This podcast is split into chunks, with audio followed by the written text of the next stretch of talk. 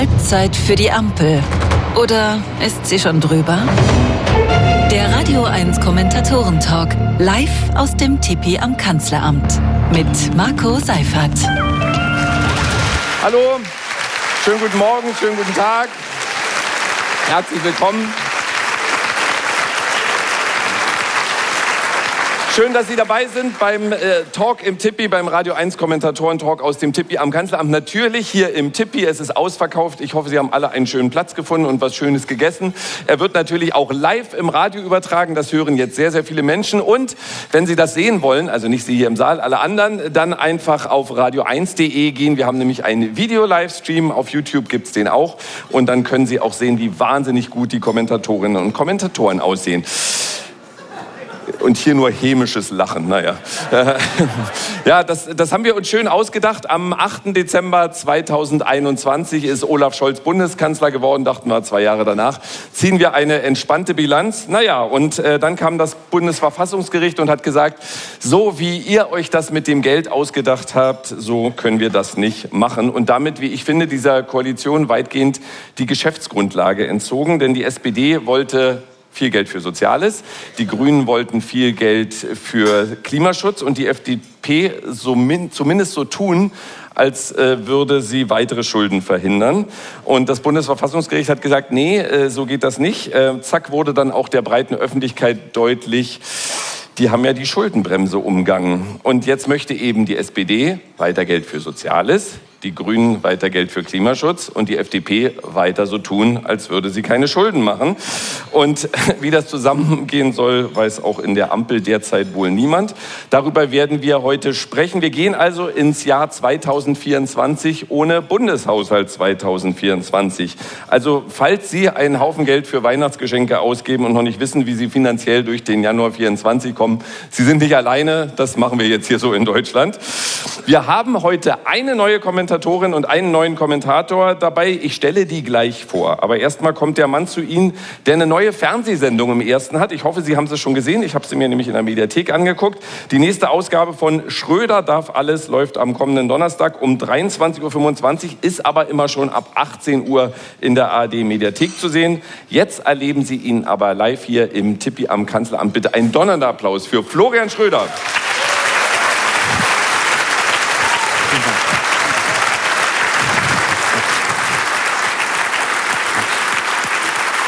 Vielen Dank. Äh, Dankeschön. Dankeschön. Ja, vielen Dank für diesen warmen Applaus, meine Damen und Herren. In diesen schwierigen Zeiten würde ich gerne gemütlich anfangen. Ist ja Sonntagmorgen, ist jetzt zwölf. Und da würde ich gerne ein bisschen erzählen. Jetzt wird viel über das Geld geredet. Aber das Schlimme ist ja eigentlich an dieser Koalition, muss man sagen, nicht nur der Bundeskanzler, der schweigt, sondern diese, diese Familienpolitik. Das ist jetzt äh, wirklich das größte Problem. Das stelle ich fest äh, bei, bei mir zu Hause, wo ich wohne. Äh, Berlin, Prenzlauer Berg, ähm, da ist das ein Riesenthema jetzt mit dem, mit dem Elterngeld. Ne? Bis jetzt, wird jetzt gedeckelt. Ne? Bisher war ja 300.000 Euro ähm, zu versteuerndes Einkommen, war die Grundlage jetzt 200.000, dann 175.000. So, und da muss ich sagen, gerade bei mir, die Nachbarn, äh, bei mir im Haus, Timo und Sarah, kriegen jetzt das dritte Kind. Es ist die Hölle. Ne? Die sind so sauer, weil das trifft die jetzt. Die verdienen zusammen über 200.000 Euro und kriegen jetzt kein Elterngeld mehr. Die, die sind so sauer. Die sind, die, ich habe die noch nie so sauer gesehen. Das sind ganz liebevolle Menschen, die sind normalerweise gut drauf, aber jetzt, ne? Also müsst ihr euch vorstellen, die sind wirklich ganz nachhaltig und so, die sagen, also die Kinder, sie haben keine Ansprüche an die Kinder, die sollen einfach nur die Welt retten, das wäre gut. Und ähm, dafür sorgen, dass sie beide, Timo und Sarah, im Alter gepflegt werden, wenn das Gesundheitssystem zusammengebrochen sein wird. Aber sonst keine Ansprüche. Und ähm, die erste Frage war natürlich jetzt, wie konnte es soweit kommen? Und der Timo hat sich aus Protest gegen diese Elterngeldreform, äh, hat er sich auf seinen Balkon gestellt, wo er seit 2020 nicht mehr stand, seit er für die Pflegekräfte zu Corona applaudiert hatte. Ist er dann nie wieder hingegangen. Jetzt hat er sich rausgestellt, er war stinksauer. Er hatte die Einkommenssteuerbescheide 2020 bis 2022 in der Hand und hatte auf einen Bettlaken aus ägyptischer Perkalbaumwolle geschrieben, in diesem Land ist progressiv einzig der Einkommenssteuertarif. Die größte Frage, die die beiden jetzt haben, ist, was machen sie mit dem ähm, terrakottafarbenen VW-Bully, den sie extra gekauft hatten, für die zwei Monate, in denen der Timo Elternzeit nimmt. Da wollten sie nämlich eigentlich von der Bretagne bis nach Gibraltar durchfahren. Und jetzt können sie das gar nicht machen. Schon beim zweiten Kind waren sie in Australien damals. Äh, das war eine schöne Zeit. Da waren sie in Australien. Äh, das haben sie Eltern, seine Elternzeit dort genommen. Sie haben aber gesagt, das war nicht Elternzeit, das war Remote Working from Down Under. Weil der Timo hat eigentlich die ganzen zwei Monate durchgearbeitet, aber der Timo ist selbstständig und deswegen konnte er die Rechnungen so stellen, dass sie erst nach der Elternzeit fällig wurden. Ne? Und nicht mal dieser Ausweg ist mehr möglich. Ich habe zu den beiden gesagt, Timo und Sarah, ihr seid doch, ihr seid doch schlau, ihr seid reich, ihr seid nicht arm und, und, und vor allem, ihr seid nicht dumm. Wie, ihr seid doch mit eurem Geld auf den Staat gar nicht angewiesen. Und ich gesagt, doch, natürlich sind wir auf den Staat angewiesen. Spätestens am, im Sommer, wenn, wenn die Kneipe nebenan nach 22 Uhr noch Tische draußen hat, dann sind wir auf den Staat angewiesen. Dann müssen wir anrufen bei den ganzen Nazis, gegen die wir sonst auf die Straße gehen. Sie meinen die Polizei. Und deswegen haben sie gesagt, jetzt ist wirklich Schluss. Und sie haben beide gesagt, von unserem Spitzensteuersatz, den wir bezahlen, können sich doch die Armen ihren Luxus überhaupt erst leisten. Wenn wir keine, keine Steuern mehr zahlen, dann bricht doch alles zusammen. Und deswegen muss man noch mal sagen, man sieht an dem Elterngeld, wie miserabel diese Regierung arbeitet. Eine liberale Partei, die dafür sorgen wollte, dass die gehobene Mittelschicht endlich entlastet wird, zusammen mit einer grünen Partei, die traditionelle Geschlechterbilder aufbrechen wollte, und einer sozialdemokratischen Partei, die das Ganze führt, sorgen dafür, dass sie endlich schlechter gestellt werden, so wie sie es nie wollten. Und deswegen hat der Timo gesagt, er ist kurz davor, FDP zu wählen, bis ihm die Sache klargemacht hat, dass die schon in der Regierung sind. So. Und jetzt Und jetzt ist es so, dass die beiden richtig durchgreifen. Die Sarah ist jetzt ausgezogen zu Hause in eine Einzimmerwohnung, also nur auf dem Papier, die sind zusammen weiterhin, ist alles normal. Sie wohnt jetzt aber in einer Einzimmerwohnung und zwar, weil sie festgestellt haben, wenn sie alleine in der Einzimmerwohnung wohnt, dann bekommt sie allein das ganze Elterngeld. Weiterhin. Und deswegen wohnt sie jetzt in einer Einzimmerwohnung, wo sie aber gar nicht ist, weil die hat sie untervermietet an eine gute Freundin, die sich gerade von ihrem Partner getrennt hatte, die dort wohnt und den beiden das Geld für die Einzimmerwohnung in Bar gibt, damit diese äh, Summe nirgendwo in den Buchhaltungsunterlagen auftaucht. Timo und Sarah haben gesagt, dieser Staat zwingt dich, wenn du nicht alles tust, früher oder später in die Armut. Sie werden das nicht mit sich machen lassen.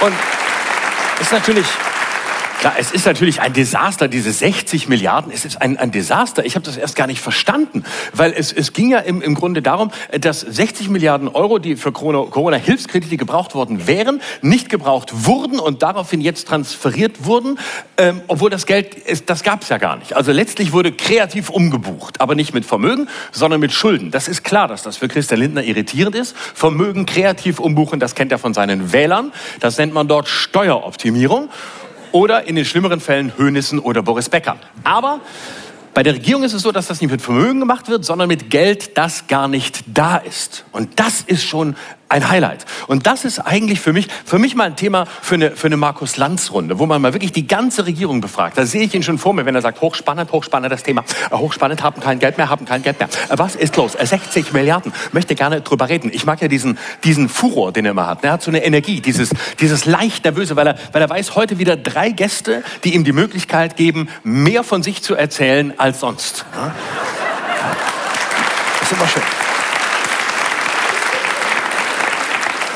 Und er ist, dann, ist dann richtig heiß immer. Man merkt immer, wie er sich freut. Jetzt geht's gleich los und so. Möchte gerne drüber reden. Habe spannende Gäste. Möchte mit einem Mann reden, äh, der von dem Thema betroffen ist, wie kaum ein zweiter. Der Finanzminister Christian Lindner. Freue mich sehr. Bin sehr gespannt. Freue mich sehr. Und dann geht's direkt weiter.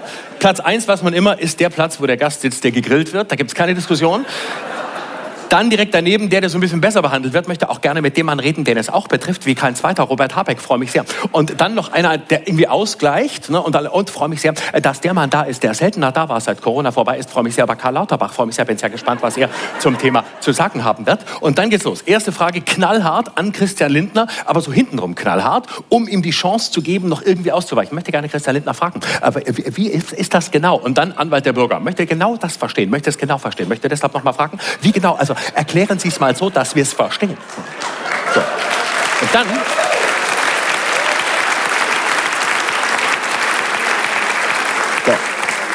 Dann gibt es gerade noch mal die Chance für den Gast zu entkommen. Schauen Sie, was ist passiert? Wir haben Kredite, die es nicht gab, transformiert in einen Transformationsfonds, den es nicht geben wird, weil das Geld nicht da ist und zudem gelöscht wurde. Okay, okay, okay. Und das ist die Chance für Lanz, richtig reinzugehen. Ah, da würde ich gerne wissen, wie kann man etwas löschen, was gar nicht da ist? Fragen Sie nicht nach Logik. Okay, okay, spannend. Was tun Sie jetzt? Wir sind in bilateralen Verhandlungen mit dem Klimawandel, um ihn davon zu überzeugen, dass er erst dann kommt, wenn der Bundeshaushalt 2025 verabschiedet ist. Wenn das nicht gelingt, wenn das nicht gelingt, wird ihn Klaus Weselski mit Warnstreiks mürbe machen.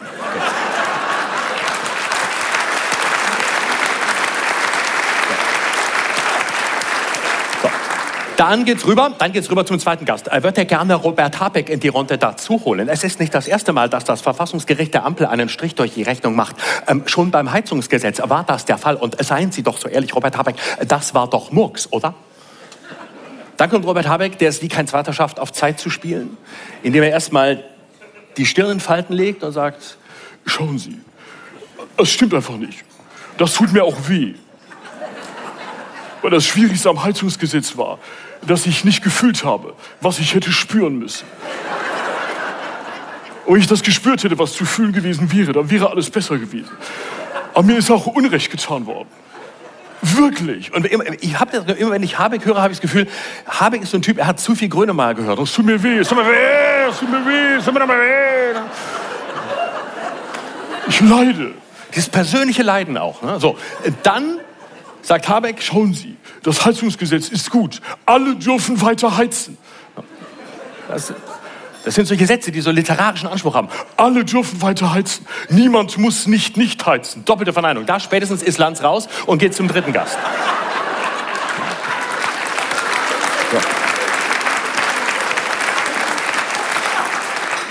Und sagt zum dritten Gast, er würde gerne Karl Lauterbach fragen, wieso bin ich erst jetzt dran? Entschuldigen Sie mal, also früher war ich hier der erste Gast. Wie lange soll ich eigentlich noch warten? Also ich bin doch wirklich nicht hier. Also was soll das? Okay. So, jetzt bei Lauterbach ist Lanz natürlich ambivalent, jahrelang sein Stammgast. La Lauterbach hat so lange Lanz Sendung moderiert während Corona dass er jetzt nicht einfach über ihn hinweggehen kann. Und deswegen sagt ähm, Sie sind jetzt vom Haushaltsloch nicht unmittelbar äh, betroffen. Sie haben andere Probleme, die Krankenhausreform. Die Krankenhausreform ist richtig. Moment, viele sagen, viele sagen, die Krankenhausreform sorge dafür, dass Kliniken, die nicht rentabel sind, schließen müssen. Vollkommen richtig. Wir wollen die Krankenhäuser schließen, in denen es mehr Tote als Lebende gibt. Und da haben wir die Patienten noch gar nicht mitgezählt. Und da ist wieder diese Ebene erreicht, wo Markus Lanz nicht weiß, war es Ironie oder nicht. Und deswegen knallhart nachfragen muss, okay, okay, okay, aber würde Ihnen gerne was zeigen. Gestern saß hier Hubert Aiwanger. Schauen Sie mal, was uns Hubert Aiwanger zu dem Thema gesagt hat. Dann kommt der überraschende Einspieler, der überraschende Einspieler, der den Gast endgültig fertig machen soll. Dann kommt der Einspieler, wo Hubert Aiwanger vom Abend vorher rausgeschnitten sagt, schauen Sie, wenn in Niederbayern wirklich ohne Kliniken geschlossen werden müssen, unsere niederbayerischen Patienten nach Tschechien fahren, um sich behandeln zu lassen. Das geht nicht. Wie viel viele Schulranzen können in dieser Zeit geöffnet werden?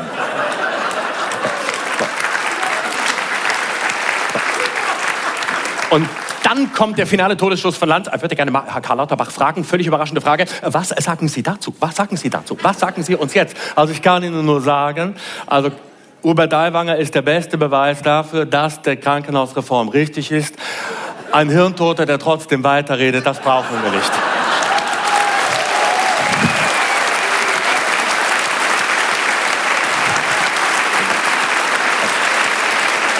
Schröder.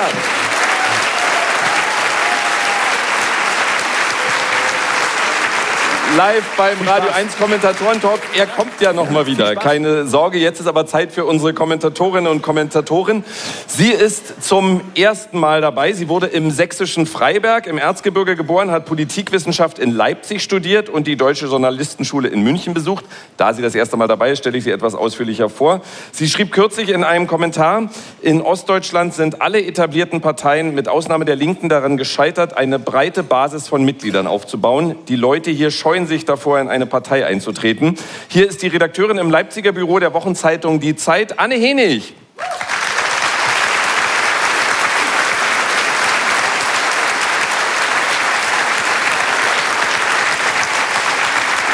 Sie ist eine treue Begleiterin unseres Talks. In diesen Tagen brauchen wir ihre Expertise, denn sie ist Wirtschaftsexpertin. Sie ist gelernte Bankkauffrau, äh, hatte Geschichte und Philosophie studiert und ist seit 2006 Wirtschaftskorrespondentin bei der Taz. Die Haushaltskrise der Ampel kommentierte sie kürzlich mit dem Satz, das Problem hat einen Namen, FDP. Hier ist für Sie Ulrike Herrmann.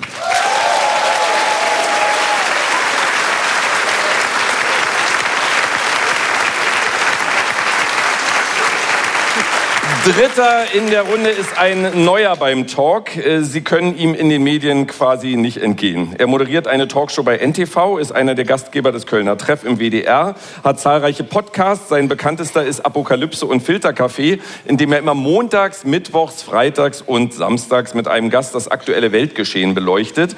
Er ist treuer Hörer unseres Talks. Als ich ihn gefragt habe, ob er denn mal zu unserem Talk im Tippi kommen würde, sagte er, oh nein, dann kann ich den Talk ja diesmal gar nicht hören. Doch auf der Bühne, hier ist für Sie Mickey Beisenherz.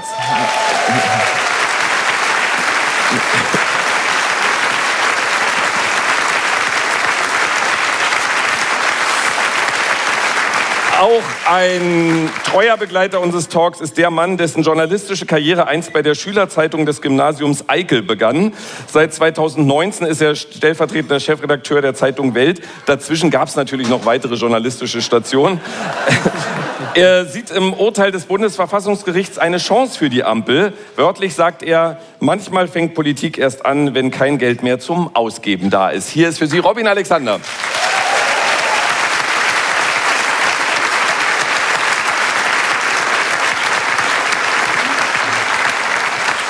Komplettiert wird unser Talk von dem Mann, der für verschiedene Medien das aktuelle politische Geschehen kommentiert. Er ist Chefkolumnist der Funke Mediengruppe. Über die heftige Kritik an der Politik hat er sich zuletzt häufig geärgert. Er spricht von einer Panikmache der Medien. Ja, hier sind sie ja alle. Ähm, wörtlich sagt er, ich bin froh, dass jemand den Job von Olaf Scholz macht. Hier ist für Sie Hajo Schumacher.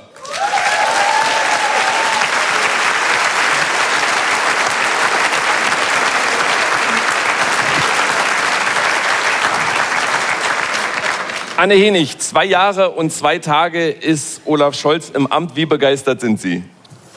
Ich glaube, er trifft den Kanzlergeschmack der Deutschen ganz gut. Also, also sagen Umfragen nicht. Nee, genau. Er ist total unbeliebt ähm, und es ist nicht so, es ist nicht so wahrscheinlich, aber ich würde es ihm total zutrauen, dass sich das nochmal ändert, weil Scholz finde ich schon irgendwie eher verlässlich ist als aufregend, eher langweilig als irgendwie charismatisch. Und, ähm, Und das wollen wenn man wir? Sich, wenn man sich die Reihe der deutschen Kanzler anguckt, dann ist er da keine Besonderheit. Er steht gerade wirklich, er steht gerade wirklich schlecht da, so um jetzt mal ernsthaft zu werden. Ähm, das liegt daran, dass er sozusagen in kippeligen Momenten, dann erwarten die Deutschen, glaube ich, schon, dass man irgendwie eine Leitlinie vorgibt, dass man eine Linie definiert. Und das ist ihm nach dem Krieg in der Ukraine gelungen. Äh, und es ist ihm jetzt aber sehr oft nicht gelungen. Also bei der Diskussion um den Atomausstieg ist es ihm nicht gelungen, bei der Diskussion um das Heizgesetz, jetzt äh, nach, dem, äh, nach der Katastrophe mit dem Haushalt ist ihm das nicht gelungen. Aber er ist, darf man nicht vergessen, er ist schon sehr lange in der Politik, aber er ist ein Anfänger als Kanzler. Er macht das erst seit zwei Jahren und ich traue ihm schon zu, dass er, dass er das noch mal besser hinbekommt. Micky Beisenherz, was hat denn aus Ihrer Sicht Olaf Scholz in diesen zwei Jahren richtig gut gemacht? Ach Gott, also was ich beeindruckend fand, war gestern beim SPD-Parteitag, da hat er fünf Minuten Standing Ovations gekriegt. Da war man das ja schon, also Sternstunden der Autosuggestion. Er war völlig begeistert. Ähm, naja, er hat ja schon tatsächlich auch vieles richtig gemacht. Äh, alleine, dass wir jetzt hier sitzen und uns keine Gedanken darüber machen müssen, ob wir frieren. Äh, Winfried Kretschmann kommt nicht mit dem Waschlappen an. Also da ist ja auch einiges richtig gelaufen. Aber er äh, kommuniziert nicht richtig. Ich glaube, Florian Schröder hat Olaf Scholz auch heute nicht nachgemacht, oder? Hat er? Nee, ne? Ich kann, also ich glaube, die Scholz-Parodie ist die kürzeste der Welt. Ich kann nur das Wort Gas. Wenn er Gas, das kann ich imitieren. Ansonsten, man weiß nicht, wie der spricht. Also der ist seit zwei Jahren, ist er Bundeskanzler, man weiß nicht genau, wie er spricht. Also ähm, er galt ja immer als, ich weiß gar nicht, ob das so gut ist. Also er galt ja immer als, als guter äh, Handwerker, als Mechaniker, als jemand, der die Feinheiten beherrscht und jemand, der rhetorisch jetzt nicht, wie man so schön sagt, die Leute abholt. Ähm, das ist natürlich insofern ein bisschen problematisch, als über das äh, Haushaltsloch jetzt ein bisschen der Ruf des, äh, des, des Mechanikers natürlich auch leidet. Und vielleicht liegt es auch ein bisschen an der, an der modernen Medienindustrie, dass natürlich jemand, der rhetorisch so schwach ist, dem dieses Basta-Kanzlereske fehlt, Äh, dass der da natürlich medial so schlecht rüberkommt, weiß ich nicht. Aber wir werden es wahrscheinlich erst in zwei Jahren wissen oder im nächsten Jahr, wenn Neuwahlen sind. Das war interessanterweise die Antwort auf die Frage, was Olaf Scholz richtig gut gemacht hat. Danke ah, ja, dafür. Ähm, Habe ich da irgendwas Positives gehabt? Äh, ich glaube nicht. Ähm, Ulrike Hammann, warum, äh, da wurde es jetzt ja schon zweimal angesprochen, warum kommuniziert der Kanzler so wenig und so schlecht? Also ich glaube, das hat ähm, äh, zwei Gründe. Äh, bevor ich aber hier weitermache, muss ich sagen, ich bin aus Hamburg. Olaf Scholz ist auch aus Hamburg. Ich kenne Olaf Scholz äh, sozusagen aus mittlerer Ferne schon seit 20 Jahren und äh, bin Partei. Also ich sage jetzt hier gleich, äh, ich bin Scholz-Fan. Ähm, so, also damit alle wissen, äh, woran Sie hier sind. Ähm, also, das hat zwei Gründe. Das eine ist, ähm, das äh, berührt das, was äh, Miki Beisenherz schon gesagt hat. Wir leben in einer Mediendemokratie. Äh, Medien sind übermächtig. Und äh, Scholz hat daraus den Schluss gezogen, egal wie man das jetzt findet, äh, dass er nur Sätze sagt, äh, die in sich abgeschlossen sind, sodass man sie nicht aus dem Zusammenhang reißen kann. Er will absolut nicht missverstanden werden. Und das schränkt natürlich seine Möglichkeiten ein. Äh, äh das, äh, das war übrigens jetzt als ernste Analyse gemeint, gar nicht lustig. Ähm, Dann bin ich und, gespannt, wie es wird, wenn es lustig sein soll.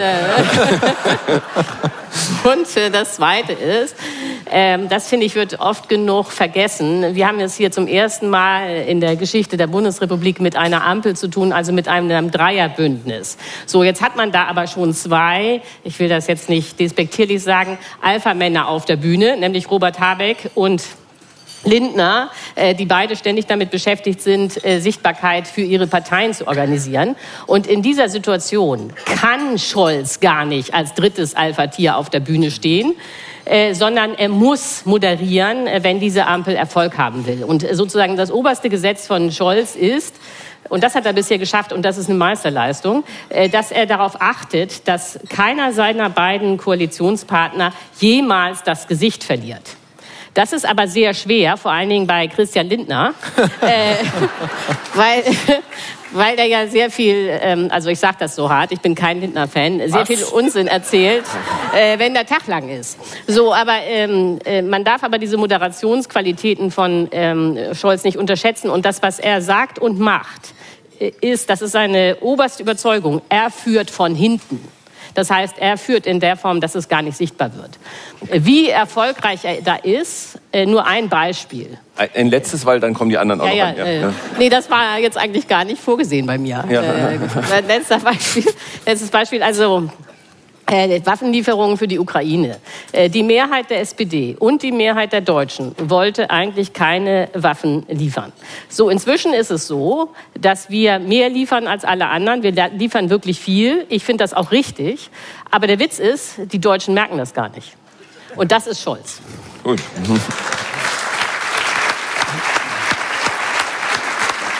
Robin Alexander, welche Perspektive sehen Sie jetzt in der Mitte der Legislaturperiode für diese Koalition aus SPD, Grünen und FDP? Ich fasse mich mal kurz. Kann nur besser werden. Aber wird auf jeden Fall weitergehen, weil das ist ja auch der Titel der heutigen Veranstaltung. Ähm, sind wir wirklich bei der Halbzeit oder sind wir schon deutlich weiter? Also, die sind im Moment wirklich unter Druck. Also, dass eine Regierung die ganzen Haushalte einsammeln muss und dass ein Verfassungsgericht sagt, das ist nichtig, das ist schon ein Ding, das nicht alltäglich ist. Und diesen Ukraine-Krieg, den verlieren wir gerade. Ich weiß nicht, ob das sich rumspricht, aber wir sind dabei, den zu verlieren. Und wenn man dann so andere Dinge nimmt, Wirtschaftswachstum, wir sind das große Land, was nicht mehr wächst. Und da hat auch keiner eine Idee, wie wir da rauskommen oder Klimaschutz. Ich war gerade mit Scholz auf dieser Klimakonferenz. Man hat ja immer so in Deutschland das Gefühl, wir gehen da voran. Außerhalb Deutschlands hat niemand das Gefühl. Niemand. Ja, also äh, unser CO2-Abdruck von uns allen, die wir hier sitzen, äh, gerechnet im Vergleich zu einem Franzosen, also Durchschnittswerte, ist doppelt so groß. Ne? Also mit den Polen sind wir die Einzigen, die noch richtig schön Kohle durchhauen. Also in keinem relevanten Feld stehen wir irgendwie gut da. So, und jetzt könnte man sagen, damit ist diese Regierung am Ende. Allerdings haben wir ja ein System, das sehr auf Stabilität baut. Also aus der historischen Erfahrung der Weimarer Republik ist das Grundgesetz ja so gemacht, dass sie sich als Kanzler schon selbst in die Luft sprengen müssen, wenn sie da raus wollen. Und selbst dann kann der Bundespräsident sie noch stoppen. Ja? Also, außerdem äh, spricht aus Sicht der Protagonisten sehr viel dafür weiterzumachen, weil niemand kann sicher sein, weiter Minister zu sein in der nächsten Konstellation. Also dieser Übergang, den die FDP mal gemacht hat, von der SPD zur CDU mit allen Posten behalten, der klappt wahrscheinlich nicht diesmal. So, und da die alle sehr gerne in ihren Ämtern sind, hat das auch ein stabilisierendes Moment. Aber trotzdem, es hat ein Niveau erreicht, dass ich einen Ermüdungsbruch nicht mehr ausschließen würde. Und diesen Ermüdungsbruch der politischen Mitte, den hat man ja auch anderswo schon gesehen. Ja? Also ich glaube nicht, dass die, also ich glaube, wir haben eine schlechte Stimmung, aber die Stimmung ist nicht schlechter als die Lage. so ein, ja. So, so einen Satz nächstes Mal lieber vor der Pause sagen, weil da muss man eine Weile drüber nachdenken. Ähm, äh, Entschuldigung, kommt nicht wieder vor. Ja, Hajo Schumacher, be bevor wir gleich zum, zum, zum riesigen Haushaltsloch kommen und über Auswege diskutieren, teilen Sie den Eindruck vieler, dass sich da drei Partner gefunden haben, die einfach von vornherein nicht zusammengepasst haben? Äh, vielen Dank. Ich muss nicht mal mehr was sagen. Der Applaus kommt schon von alleine. Ich erinnere mich noch an dieses Limetten-Koalitionsfoto, dieses vier, wo man das Gefühl hatte, Baerbock, Habeck, Lindner und Wissing haben sich zu viert in so eine Fotokabine reingedrängelt und gekuschelt und so, da hatte man ja den Eindruck, Mann, ja, so dieses liberale, moderne, vielleicht auch ein bisschen ökologische, vielleicht passt es ja doch ganz gut zusammen. Ähm, was da damals, glaube ich, nicht mit einberechnet wurde, ist, dass die FDP inzwischen wieder in der Todeszone unterwegs ist, bei 4,97 Prozent oder irgendwie sowas. Und das ist natürlich für diese Partei unglaublich traumatisch und führt zu merkwürdigen Reaktionen. Und äh, im Moment hat man ja so diesen leichten Hauch von Endzeitstimmung und denkt so, oh, die FDP macht nicht mit überall, die wollen halt nicht äh, an Subventionen ran oder weiß der Geier was. Und ähm, ich bin aber Robin Alexander, ich glaube, die FDP möchte diesen Eindruck vermitteln, sie hätte irgendwas in der Hand. In Wirklichkeit ist das Strampeln, Strampeln, Strampeln, weil die wissen nicht, wie sie in den nächsten zwei Jahren wieder irgendwo Richtung 10 Prozent kommen sollen. Mit was? Indem sie zustimmen, was Rot-Grün macht, oder indem sie dagegen sind, funktioniert beides nicht. Und das ist für Scholz die, die wirkliche Aufgabe. Ähm, und da bin ich bei Ulrike Herrmann, so Gesicht wahren.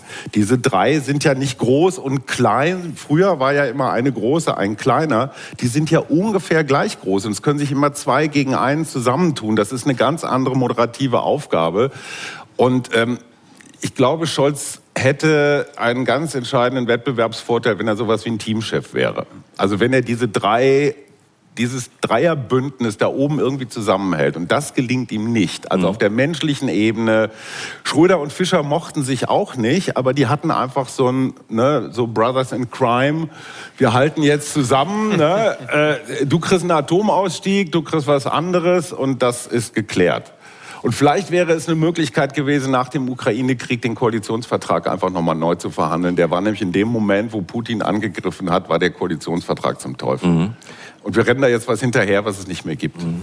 An, Anne Henig wollte, glaube ich, was äh, zur FDP sagen. Ja, also erstens ist natürlich, wenn so ein Krieg begonnen hat, jetzt nicht so eine gute Zeit, sich erstmal als Regierung zwei oder vier Wochen einzuschließen und zu sagen, wir schreiben jetzt einen Koalitionsvertrag neu. Es ist schwierig. Hätte man ein halbes Jahr warten können. Ja, also man, ich finde, man erwartet von einer Regierung klar, dass sie irgendwie diese To-Do-Liste abarbeitet, die sie sich selber geschrieben hat. Aber andererseits muss sie natürlich reagieren auf Aktualitäten. Äh, ich sehe, also ich weiß, dass die FDP schlecht dasteht. Ich finde sie jetzt auch nicht, ihre Vertreter auch nicht unbedingt sympathisch. Performativ gibt es da ein bisschen äh, was zu verbessern. Aber ich verstehe jetzt auch nicht, weil das bei Ihnen so ein bisschen durchklang, dass die FDP jetzt das größte Problem in dieser Regierung sein solle.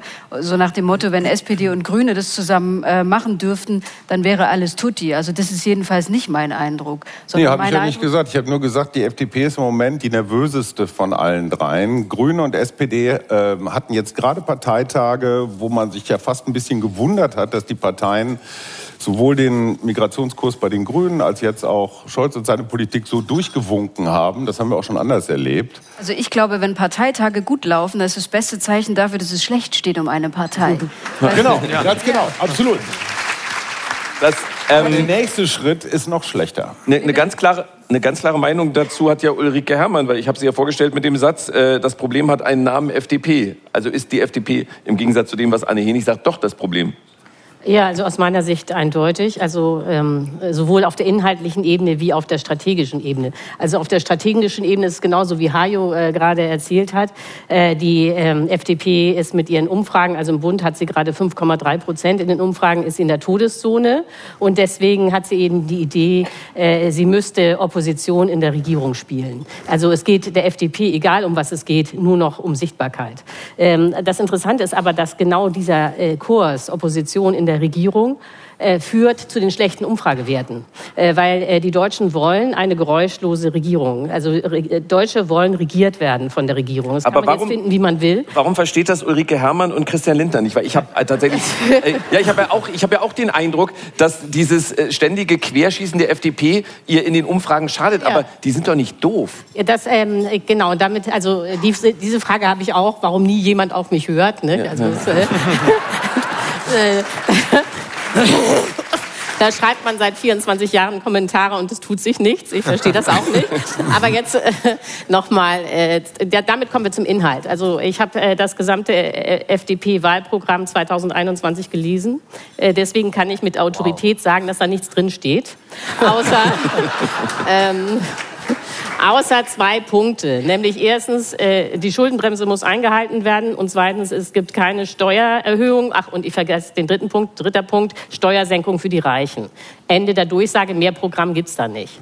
So, und äh, das ist natürlich zu wenig, äh, um irgendwie konstruktiv zu gestalten. Und das ist das Hauptproblem der äh, FDP. Äh, äh, sowohl die SPD wie die Grünen haben Ideen, was sie äh, machen wollen. Die Grünen sowieso mit dem Klimaschutz. Und die FDP hat immer nur, abgesehen für, von Steuersenkungen für die Reichen, ist immer nur im Abwehrmodus. Und äh, äh, das ist natürlich für äh, Wähler total unattraktiv. Und die FDP müsste jetzt eigentlich dringend mal nachdenken, äh, was ihr positiver Beitrag zur Zukunft sein soll. Ja. Den gibt's aber nicht. Micky Weisenherz. Ja, vielleicht, ja. Also. Aber, aber es, es fällt ja auf, dass diese Partei ja irgendwie nicht gewinnen kann. Also sind sie, also entweder ist Christian Merz äh, quasi der inoffizielle Mitarbeiter. Äh, Christian, habe ich Christian Merz gesagt? Ja. Ja. Da geht's nämlich schon los. Christian Lindner, der inoffizielle Mitarbeiter von Friedrich Merz, der im Grunde genommen ja. Ne, aber Christian Merz, die sind jetzt mittlerweile ineinander verschmolzen. Das war der Gedanke. Weil die Idee, äh, wir müssen Geld sparen, wie wär's denn mit dem Bürgergeld? Das ist ja eine 1 zu 1 Idee von, von Friedrich Merz beispielsweise. Und sie können ja nicht gewinnen. Also gehen sie äh, die Ideen der Ampelparteien mit, stützen sie in Umfragen ab und verlieren eine Landtagswahl nach der anderen. Ähm, sperren Sie sich dagegen, dann sorgen Sie dafür, dass die Ampel zerstritten rüberkommt. Das geht, wie man in der Politik gerne sagt, das an auch mit Ihnen nach Hause. Also, das, also vielleicht ist auch einfach die FDP DNA Opposition. Sie können nicht in einer Regierung sein. Das bekommt denen nicht. Das wissen Sie ja schon aus Erfahrung. Das klappt ja in den, also in den seltensten Fällen. Muss halt Helmut Aber Kohl in der Kanzler sein. aber- Opposition äh, wären sie auch tot, weil die FDP wird ja gewählt. Jetzt ich, ja. übert- über, ich übertreibe nicht. Von Steuerberatern, Zahnärzten und Apothekern. Ja. Äh, die, Und von äh, sehr vielen jungen Menschen bei der letzten Bundestagswahl. ja, äh, Die aber alle wollen, dass die Steuern gesenkt werden. Das kann man aber nur, wenn man in der Regierung ist. Das Ja. kann man nicht in der Opposition. Also der Weg ist auch versperrt. Das ist ja noch beschissener. Du Ja. kannst noch nicht mal in die Opposition. Nee, Gar genau. nichts. Aber da sind sie ja demnächst im Bundestag ja auch nicht mehr. Also insofern sind sie davon auch erlöst, was das angeht. Aber wenn ich, wenn ich Robin Alexander richtig verstanden habe, ist das riesige Haushaltsloch ja eine große Chance, weil die Ampel zu politi- politischen Richtungsentscheidungen gezwungen ist. Wie könnte denn diese Chance von diesen drei Partnern, die es halt sind, genutzt werden? Wollen Sie nicht noch die andere Seite hören zur FDP? Oder wollen wir uns jetzt im Radio und im Saal darauf einigen, dass diese Leute ganz schrecklich sind? Das ist ja hier. Ich finde die, Ja, also Ich glaube, es haben nur 4,9 Prozent geklatscht.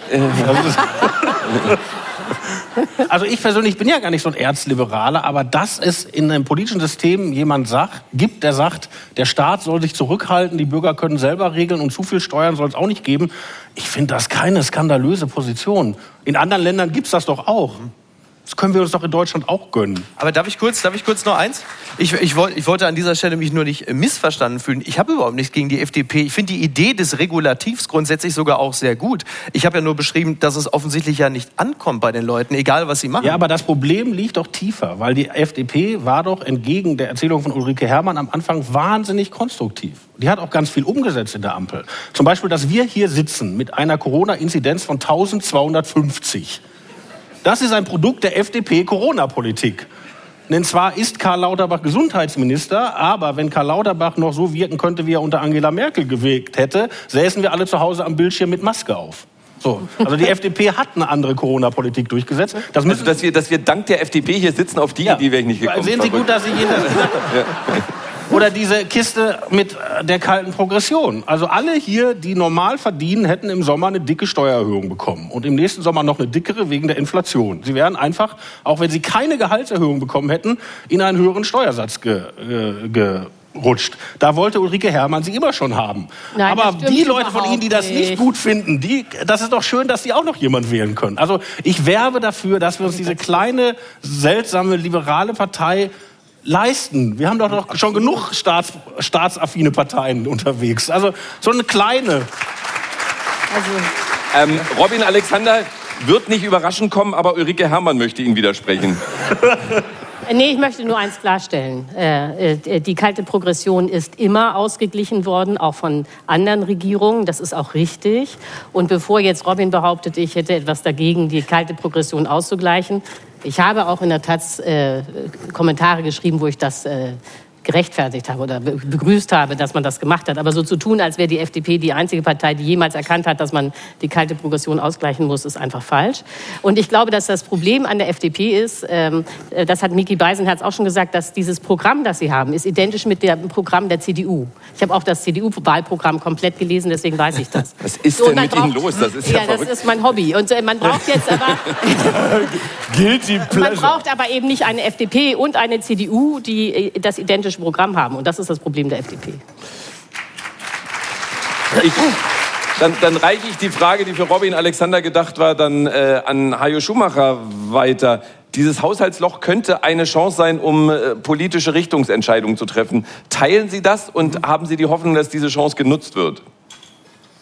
Also in einer idealen Welt hätten die drei die drei Fragezeichen, wenn sie drei Freunde wären, hätten sich ja mal zusammensetzen können und sagen so, jetzt mal objektiv, ne, was braucht denn dieses Land? Und dass es jetzt ein paar Investitionen braucht, da sind wir uns, glaube ich, alle einig. Stichwort Bahn. So, erstens, also kurzfristig muss Geld raus. Äh, ne, Wachstumsschwäche und so weiter. Sehr langfristig gesehen sollte man vielleicht die über 40 Prozent des Gesamthaushaltes, die im Wesentlichen bei Hubertus Heil verteilt werden, einfach mal daraufhin überprüfen, ob das wirklich zukunftsfest ist. Ich rede da aus total ureigenstem Boomer-Renteninteresse, ja, äh, weil das hilft uns ja auch, wenn das ein bisschen fester gemacht wird. So, und dann hätte man vielleicht noch irgendwie so was Mittelfristiges, nämlich wir wollen die Schuldenbremse erhalten, weil die im Prinzip ja nicht doof ist, aber die kann man vielleicht ein bisschen modernisieren.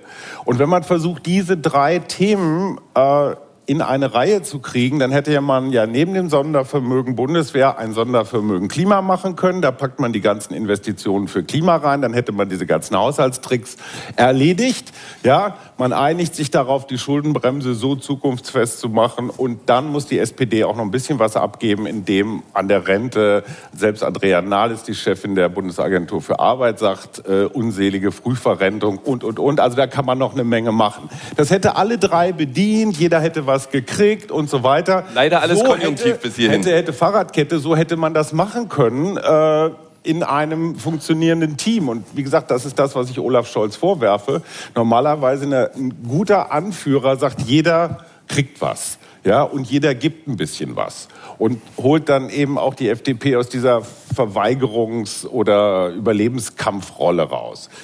Das hätte sowas wie Neuanfang bedeuten müssen. Das hätte vielleicht auch rhetorisch einen etwas anderen Scholz erfordern müssen. Und die Chance ist jetzt leider vergeigt, weil jetzt schrauben wieder alle irgendwo und gucken, wo sie in ihrem Etat noch eine halbe Milliarde finden.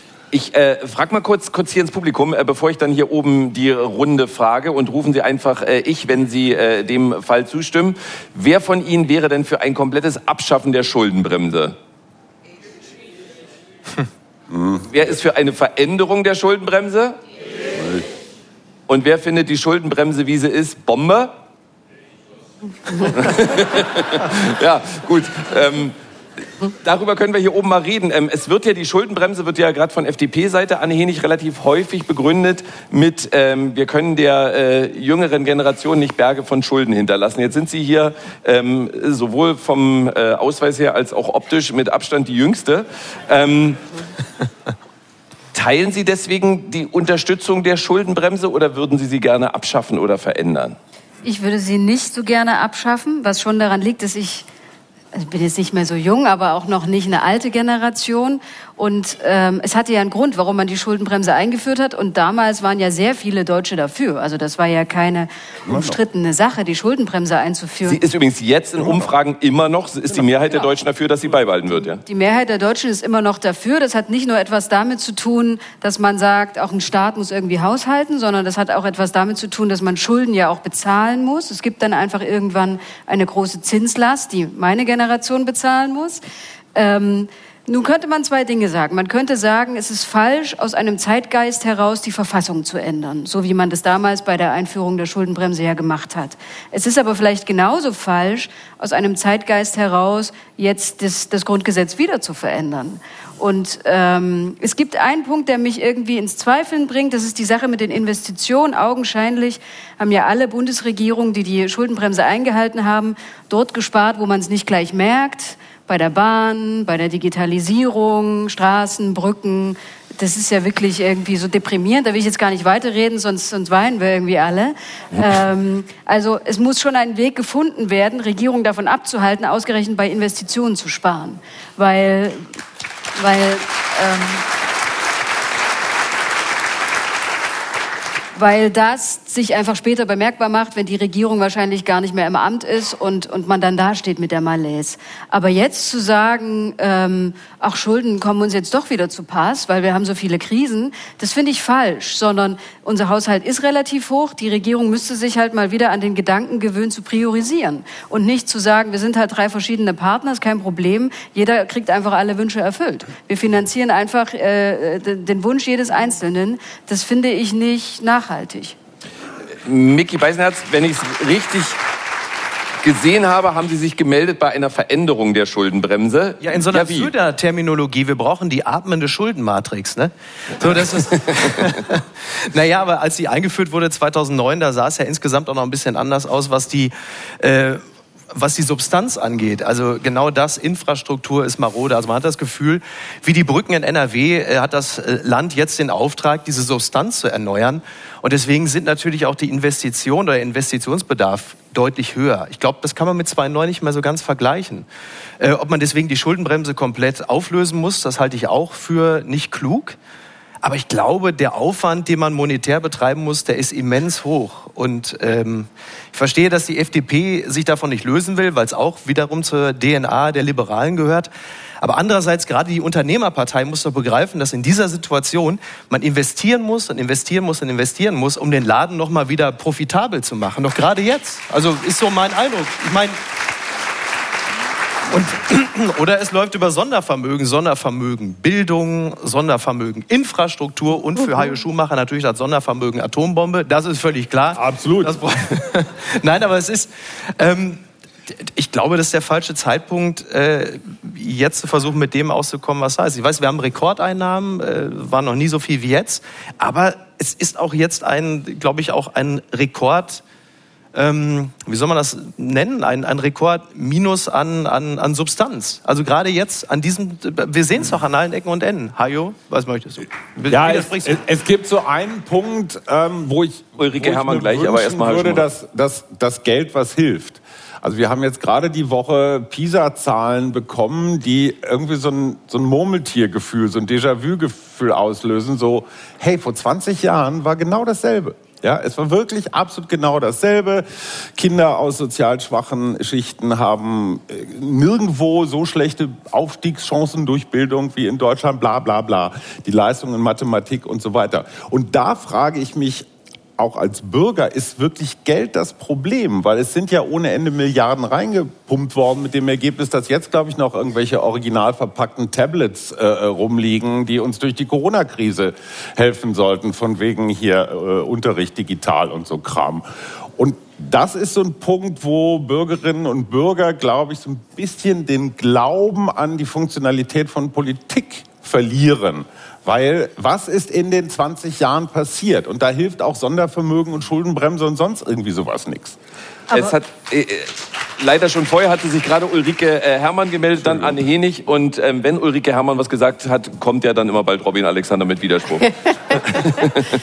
Äh, ja, also äh, erstmal zu der Genese der Schuldenbremse wollte ich noch gerne sagen. Also die ist ja äh, 2009 eingeführt worden und schon das war äh, außerordentlich bizarr. Äh, denn sie ist ja eingeführt worden als Reaktion auf die Finanzkrise 2007, 2008. Wir erinnern uns. Die Finanzkrise ist dadurch entstanden, dass äh, Banken und vor allen Dingen auch private Banken sich verzockt haben und hinterher vom Staat gerettet werden mussten. Also äh, die Banken waren das Problem, nicht der Staat. Trotzdem kam hinterher äh, dann eine Schuldenbremse äh, für den Staat, äh, was äh, schon völlig irre war. So, Jetzt nicht überkomplex werden hier. Robin kommt gleich noch.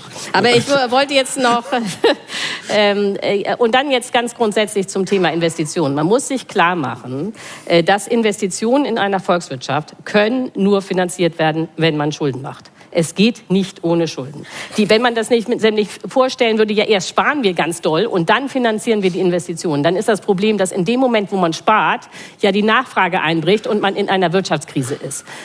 Es geht nur, glauben Sie mir, Investitionen, egal welche Investitionen, ob staatlich oder privat, müssen über Schulden finanziert werden. Es geht nicht anders. Diese Idee der Deutschen, dass Schulden böse sind, ist einfach total fatal. Schulden, wenn man sie für Investitionen nutzt, sind gut. Und äh, Ja. deswegen Nutzen wir den Applaus, um die anderen in die Runde zu holen. Äh, Bei Hertha sieht man das anders. Anne, bei wem? Bei Hertha BSC ja. Verein, aber egal. ist gerade eine schlechte Zeit, auf äh, eine Mannschaft draufzuhauen, die eine unglaubliche Erfolgsgeschichte gerade schreibt. So, ähm, äh, Anne Henig dazu und dann äh, Robin Alexander. Also ich wollte eine Sache sagen zu den Investitionen und einmal zu PISA, weil PISA ist mir auch wichtig. Also es stimmt, der Staat muss investieren. Die Frage ist aber, worin? Also äh, Robert Habeck hat sich verliebt in den Gedanken, dass der Staat ganz viel Geld reinbuttert in das, was er für Zukunftstechnologien hält. So, ich bin geboren in einer Region, die früher mal sozialistisch regiert wurde und wo es auch schon die Idee gab, dass der Staat der bessere Investor ist und der bessere Unternehmer. Ich habe da meine Zweifel. Also ich habe wirklich ähm, Das ist das erste Mal in all den Jahren, dass Robin melden. Alexander einem anderen Kommentator oder einer anderen Kommentatorin applaudiert.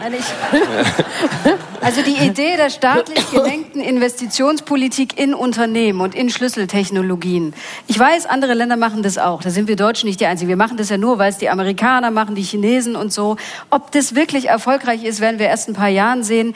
Ich äh, glaube nicht daran, dass Robert Habeck weiß, welche Technologie in fünf Jahren uns äh, rettet. Aber das ist, das ist sozusagen ein anderes Blatt. PISA es stimmt, die Ergebnisse waren vor 20 Jahren schlecht. Man darf aber nicht gering schätzen, es hat sich in der Zwischenzeit ja schon etwas verbessert. Also die Ergebnisse sind stetig besser geworden. Ähm, sie sind jetzt wieder sehr schlecht. Da muss man. Da muss man sich aber auch die Frage stellen, was ist denn in der Zwischenzeit passiert? Genau. In der Zwischenzeit hat Deutschland wahnsinnig viele Zuwanderer aufgenommen. Wahnsinnig viele Menschen aus anderen Ländern, auch wahnsinnig viele junge Menschen. Die kommen hierher, manche können nicht Deutsch reden, andere reden nicht Deutsch zu Hause. Ja, selbstverständlich haben die heute äh, schlechtere Bildungsergebnisse als, als ich, ja, die ich oder als mein Sohn. Gut. Äh, darum muss man sich kümmern, aber sozusagen den Eindruck zu erwecken, der Staat habe nie irgendwas getan gegen die schlechten PISA-Ergebnisse, finde ich falsch. Der Staat, finde ich, konzentriert sich nicht genug. Er konzentriert sich nicht genug. Corona, genau, kam noch erschwerend Gab es in hinzu. anderen Ländern aber auch. Äh, Aber- danke, danke, dass hier äh, eigenmächtig das Thema gewechselt wird. Ähm, schönen, schönen Dank.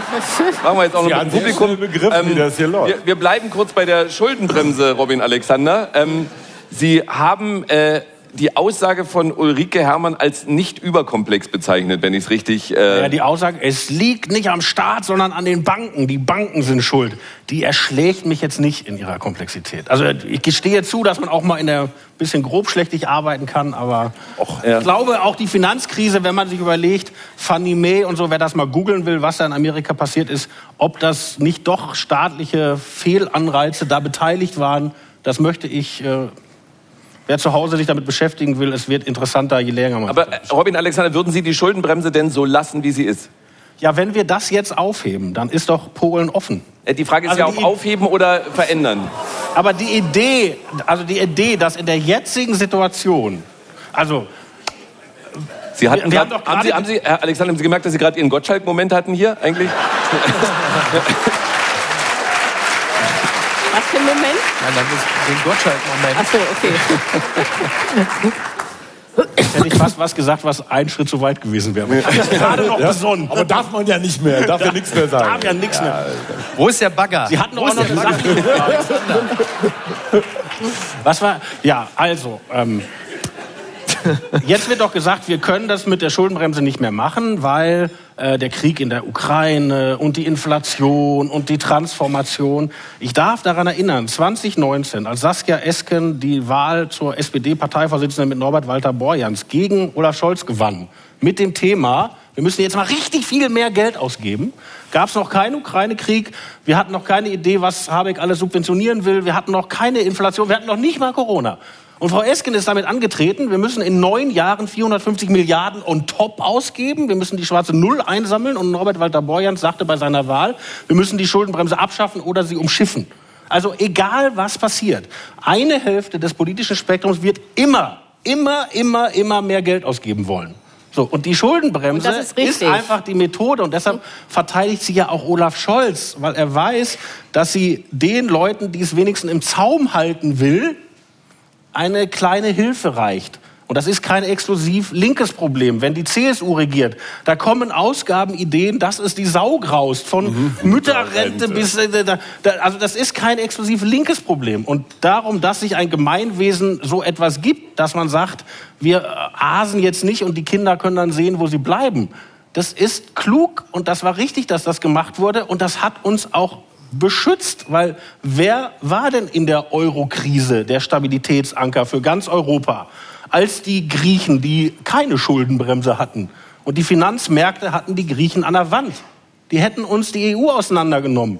Und wer hat die Rettungsschirme gespannt und warum ging das? Weil wir so super verschuldet waren? Ulrike Herrmann möchte was dazu sagen. Also äh, zur Euro-Krise könnte ich auch ganz viel sagen, aber das lasse ich mal weg. Ich ähm, äh, würde noch mal gerne zu diesem Punkt kommen, dass man Investitionen nur äh, finanzieren kann, wenn man Schulden macht. Und äh, die Frage ist ja, um welche Investitionen geht es? Und da hat Anne Hänig gesagt, also sie würde gar nicht glauben, äh, dass äh, Habeck weiß, äh, was wir brauchen. Und da muss ich in aller Härte widersprechen. Habeck weiß, was wir brauchen. Und es war, es war, und es weiß. Merken Sie sich das? Ja, genau dass ich hier keine Witze und mehr es höre weiß oder auch Zweifel. Nicht, du, es weiß nicht nur Habeck, sondern es weiß die gesamte Wirtschaft. Äh, dieses Bild, nicht? die Regierung gibt irgendwie Geld aus und sonst redet keiner mit. Also so zu tun, als wären wir hier in so einer Art sozialistischen Diktatur, die äh, eine Planwirtschaft in Berlin, Ostberlin startet, äh, das ist ja falsch. Sondern stattdessen ist klar, wir müssen 2045 klimaneutral sein. Das ist in 22 Jahren. Und dazu muss man die Industrie auch klimaneutral umrüsten, also Stahl, Chemie und so weiter weiter.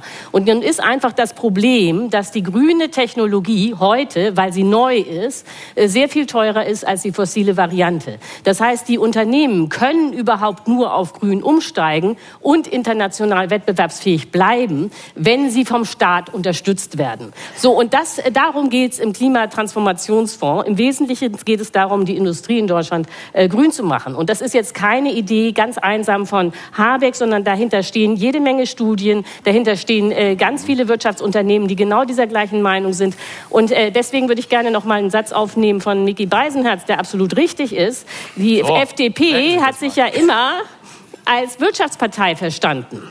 Und genau die Wirtschaft versteht aber gar nicht mehr, was die FDP mit ihrer Schuldenbremse eigentlich will, weil damit ja die Investitionen verhindert werden. So, das heißt, die, äh, die, die Wirtschaftspartei von heute sind ausgerechnet die Grünen. Äh, und das ist jetzt keine Erfindung von mir, sondern es ist so, dass äh, die Wirtschaft schon anfängt, aktiv Wahlkampf äh, für die Grünen zu machen. Ich kenne aber auch viele aus der Wirtschaft, die nicht so begeistert von Habeck sind. Ja, das sind wahrscheinlich die, die nicht, in der, die nicht von der Klimatransformation Also Frau betroffen Herr, darf, ich, darf ich hier einmal ganz Ja. kurz? Es gab eine Umfrage unter 200 äh, Wirtschaftswissenschaftlern, die sollten der Regierung eine Note geben. Die meistvergebene Note war fünf, mangelhaft. Also auf die Idee zu kommen, dass, dass Subventionen helfen, äh, die Wirtschaft klimaneutral umzubauen, ich weiß es nicht. Es gäbe einen besseren Weg, das ist der CO2-Preis. So, den kann die Regierung aber nicht. Auch eine grüne Erfindung übrigens. Ja, aber ja. sie wäre die bessere. Und ich bin mir auch nicht ganz sicher, ob, ob, ob so zwei Entscheidungen wirklich so mehrheitsfähig sind. Bislang hat mir niemand so ganz richtig erklärt, 15 Milliarden für zwei Chipfabriken, finde ich sportlich. Ähm, warum machen wir das nicht selber? Also warum... Jetzt bitte nicht an Herrn Habeck zweifeln. Das Nein, Entschuldigung, Entschuldigung. Der zweite, der zweite. Zweifel ist, wir haben eine katastrophale Kohle-CO2-Bilanz. Das mit den drei Atomkraftwerken, das versteht man auch bis heute nicht so ganz wirklich. So, und an dieser Stelle äh, äh, machen wir einen kurzen Break. Ich möchte im zweiten Teil auf jeden Fall über äh, die Diskussion um die Erhöhung des Bürgergeldes reden, ob 12 Prozent zu viel ist oder nicht. Äh, auf die Frage kann sich Micky Beisenherz schon vorbereiten. Herzlichen Glückwunsch. Äh, äh, wir einer wir muss ihn machen. diskutieren ja auch gleich weiter über die Opposition im Bundestag, die ja aus drei Parteien besteht, die gerade sehr, sehr unterschiedliche äh, Wege gehen. Jetzt kommt aber noch mal der Mann zu uns, der kürzlich bei Facebook ein Foto gepostet hat, auf dem er eine Schiffskapitänsuniform anhatte. Und da ist mir das erste Mal aufgefallen, achten Sie mal drauf, er hat eine gewisse Ähnlichkeit mit Traumschiffkapitän Florian Silbereisen. Hier ist für Sie Florian Schröder. Unverschämt. Unverschämt.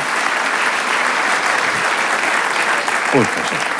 Was fällt dem Mann ein, mich mit Silbereisen zu vergleichen? Also bitte. Nein, ich rede natürlich über, über die wirklichen Stars. Und ich weiß nicht, wie es Ihnen ging. Ich war sehr traurig, als äh, das Ende von Thomas Gottschalk jetzt deutlich war. Letzte Sendung von Wetten das.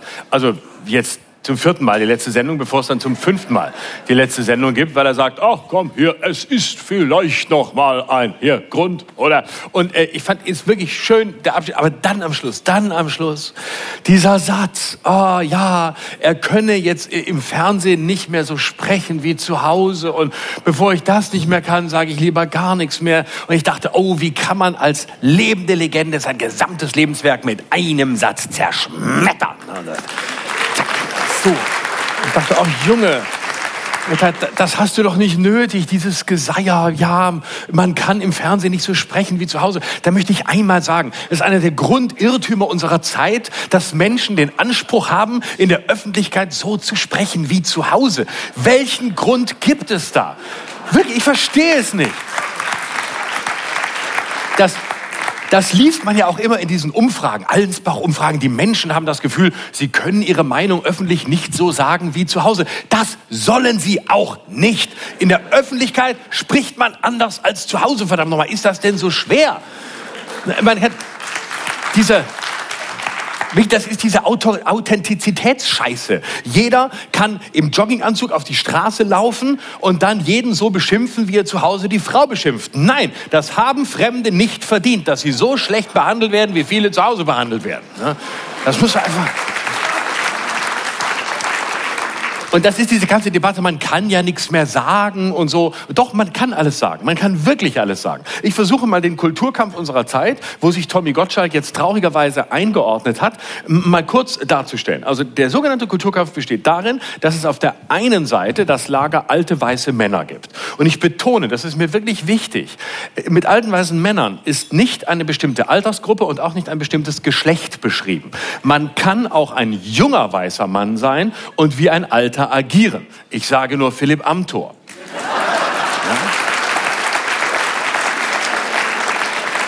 Man kann auch eine ehemals angesehene Feministin sein und wie ein alter weißer Mann agieren. Ich sage nur Alice Schwarzer.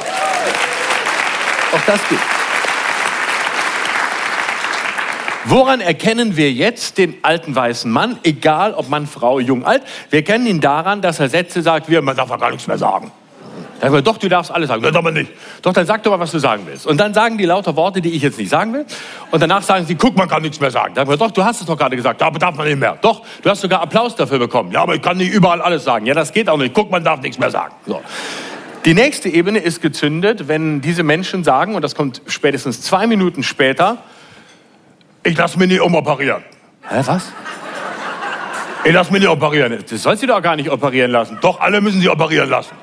Hat Robert Habeck gesagt? Nein, hat er gar nicht gesagt. Hat er wohl gesagt? Nein, hat er nicht gesagt. Ich mag ihn trotzdem nicht. Also,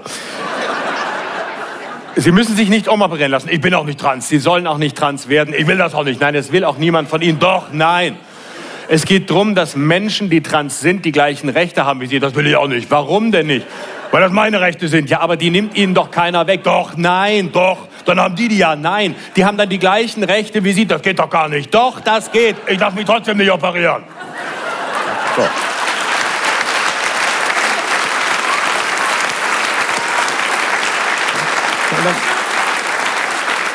dann stehst du da und denkst, was soll das? Ne? Und dann hat man auf der anderen Seite, und das ist die Gegenseite, hat man dann identitäre junge Linke, genannt Woke, Erwachte. Ein Kampfbegriff, ich weiß, aber wie ist diese Gruppe drauf? Diese Gruppe ist beansprucht für sich wahnsinnig sensibel zu sein hochsensibel für Rassismus, Sexismus und alles, was Sie da sagen und sehen, ist richtig, keine Frage.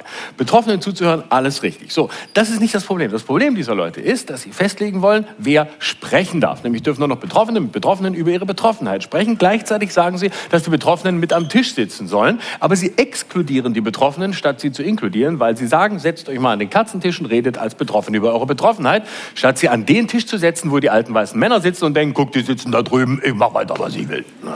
So, das ist das Problem. So, jetzt, was beide Gruppen verbindet, bei all ihren Unterschieden, ist, dass sie sich beide permanent als Opfer fühlen. Als Opfer der jeweils anderen Gruppe. Und das ist das eigentlich Dramatische, denn Opfer sein ist ja das Letzte, was man will. Wer Opfer ist, ist der Unterlegene, kann keine Entscheidungen treffen, hat nichts zu tun, weil man immer nur beleidigt ist. Und das sind beide Gruppen. Und das ist das Traurige. Beide fühlen sich erniedrigt und beleidigt, statt aktiv zu werden, statt die Welt zu verändern. Bei den alten weißen Männern weiß man das Umso dramatischer ist es, das jetzt bei jungen sogenannten Linken zu sehen, die jetzt während des Israelkriegs endgültig zeigen, wo sie stehen. Unter der, unter der Annahme, man sei auf der Seite des Opfers, wird ein Antisemitismus betrieben, das mir schlecht wird. Ein Antisemitismus, der den Rechten in nichts nachsteht.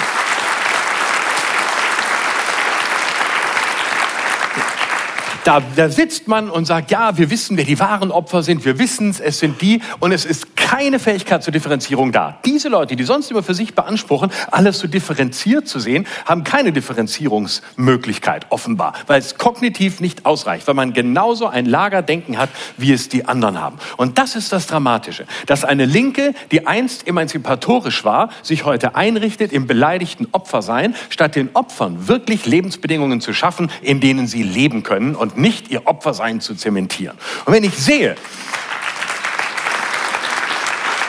und wenn ich sehe, dass wir auf der einen Seite Leute haben wie irgendwelche identitären Linken, die der Hamas das Wort reden, statt zu sehen, dass man durchaus kontextualisieren kann, ohne zu rechtfertigen. Und auf der anderen Seite alte sogenannte Linke habe, wie Sarah Wagenknecht, dann denke ich mir, warum ist diese Seite eigentlich so kaputt? Warum ist keine Linke mehr da, die das tut, was eigentlich die Aufgabe der Linken ist? Sarah Wagenknecht ist eine Linke im Pelz der, der Rechten. Es ist nichts anderes als identitäres Zeug, was sie von der anderen Seite bekannt. Sarah Wagenknecht ist Putins nützliche Idiotin. Das haben wir in diesem Jahr gesehen. Das haben wir in diesem Jahr gesehen. Mit einem mit einem Manifest für Frieden, das ein Manifest für Putin war und einer Demo, wo sie sich hingestellt hat und so tat, als würden sich Waffenlieferungen und Friedensverhandlungen ausschließen. Sarah Wagenknecht und Alice Schwarzer sind nichts anderes als das Ebenbild von Putin. Beide hassen alles, was fluide ist. Fluide Geschlechtergrenzen, fluides Leben, all das. So wie Putin seit Jahren gegen Schwule vorgeht, gegen LGBTQI+, und gegen Frauen. Und gegen alles, was die sogenannte die Gesellschaft zementierende Ehe widerspricht. Genauso ist Sarah, agitiert Sarah Wagenknecht seit Jahren gegen geflüchtete Arme aus dem Ausland und geflüchtete Deu und Deutsche, die hier sind und auch arm sind. Sie spielt Geflüchtete gegen deutsche Arme aus. Das ist übelster Populismus. Und Alice Schwarzer weiß auch mal gar nicht mehr, wer sie ist. Und deswegen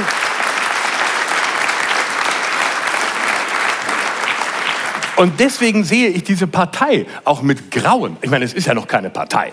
Also es ist ein Verein. Es kann gar keine Partei sein, weil dafür müsste man jemand haben, der organisieren kann. Und das kann Sarah Wagenknecht nicht. Sie steht einfach nur da und sagt, sie, jetzt habe ich ein Bündnis, Bündnis Sarah Wagenknecht. Damit hat sie Donald Trump und Silvio Berlusconi getoppt. Denn sie hat eine Partei mit ihrem Namen drin. Da sieht man gleich, wer die autoritäre Führergestalt ist, der das Ganze führt. Das läuft unter dem alten Karl Lagerfeld-Motto, es fängt mit mir an, es hört mit mir auf. Und da frage ich mich wirklich, wird das gut gehen? Ich glaube nein. Ich glaube, diese Partei wird scheitern, denn Sarah Wagenknecht ist eine Person, die immer dann überzeugend ist, wenn sie keine politische Verantwortung trägt. Die ist wie so ein Messias. Ein großes Versprechen, der am besten nie ankommt. Weil man weiß, wenn er da ist, wird er enttäuschen. Und Sarah Wagenknecht muss aufpassen, dass sie sich nicht selbst spaltet. Denn die, ihre Partei ist ja eine Abspaltung der Linken und die wiederum ist eine Abspaltung der SPD. Jetzt ist die große Gefahr, dass sich Sarah Wagenknecht spaltet, denn sie hat ja schon einen linken und einen rechten Flügel. Und da kann man sagen, gut, Vögel fliegen damit ganz gut, außer dem Pinguin und dem Pfau. Aber was ist Sarah Wagenknecht anderes als der Pfau der deutschen Politik? Schillernd, aber nichts dahinter.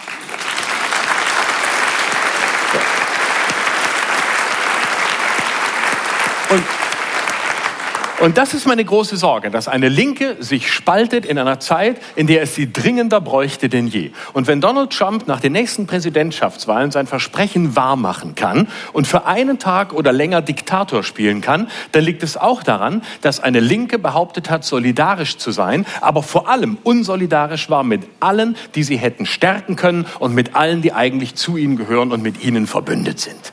Weil man sich selbst zerlegt, schafft man es nicht, die Opposition zu sein, gegen die die man jetzt bräuchte. Gegen die AfD zum Beispiel. Bei über 30 Prozent im Osten. Ich möchte nicht wissen, was nach den Landtagswahlen in Thüringen und Sachsen nächstes Jahr los ist. Und die CDU hat in diesem Jahr schon abgestimmt mit der AfD zusammen gegen die Grunderwerbsteuer. Und da gab es wirklich Idioten, die behaupteten, na ja, die Grunderwerbsteuer ist ja nicht rechts. Sag mal, wie debil muss man eigentlich sein? Man macht mit den falschen Leuten nicht Politik, nur weil man glaubt, dass sie ausnahmsweise richtig ist. Wer mit den falschen Leuten glaubt, richtig Politik Politik machen zu können, weil sie ausnahmsweise recht haben, der verharmlost die Falschen und tut so, als seien sie ja eigentlich nur halb so wild, als seien sie ja eigentlich gar nicht so gefährlich. Man macht mit diesen Leuten nicht gemeinsame Sache, auch wenn es für einen Moment richtig erscheint. Punkt.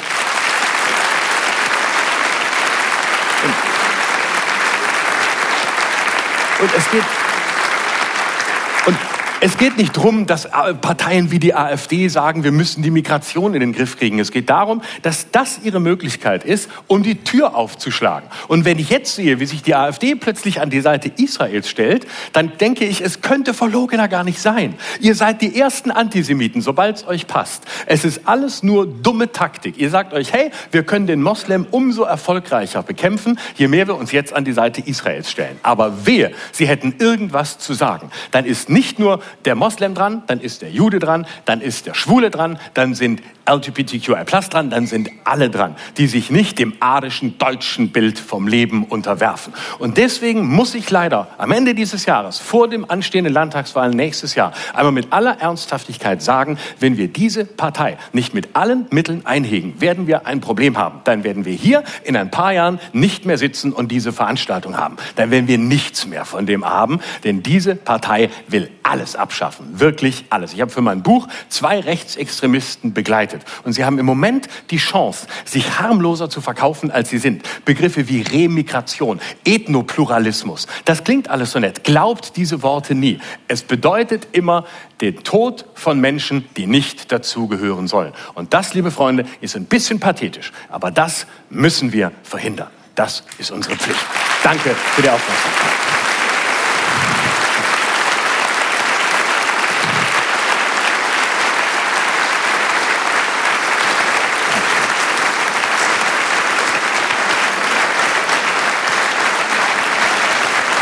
Vielen Dank. Florian Schröder, äh, die Frage, die ich äh, jetzt habe, bezieht sich eher auf deinen äh, Berufsalltag. Waren denn diese zwei Jahre Olaf Scholz für dich als Kabarettist gute Jahre?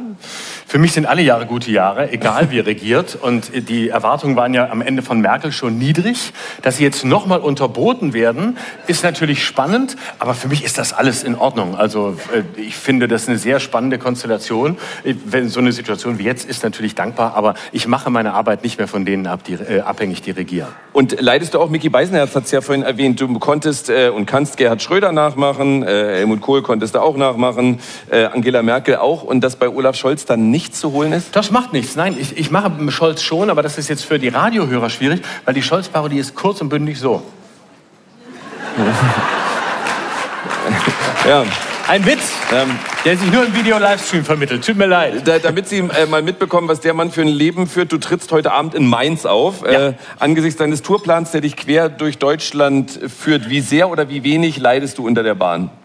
Ich leide sehr drunter, ja, weil ich ja eigentlich leidenschaftlicher Bahnfahrer bin. Ich finde es ja super, ähm, weil es einfach eine super Möglichkeit ist, vier Stunden irgendwo hinzufahren oder fünf, was zu arbeiten, ein bisschen nachzudenken.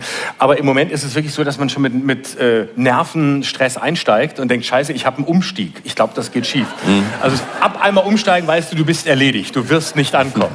Und das ist kein schönes Gefühl. Bevor du Silvesterabends zweimal in den Wühlmäusen auftrittst, bist du vor Weihnachten ja super busy. 20.12. Karlsruhe, 21. Baden-Baden, 22. Lörrach, 23. Freiburg.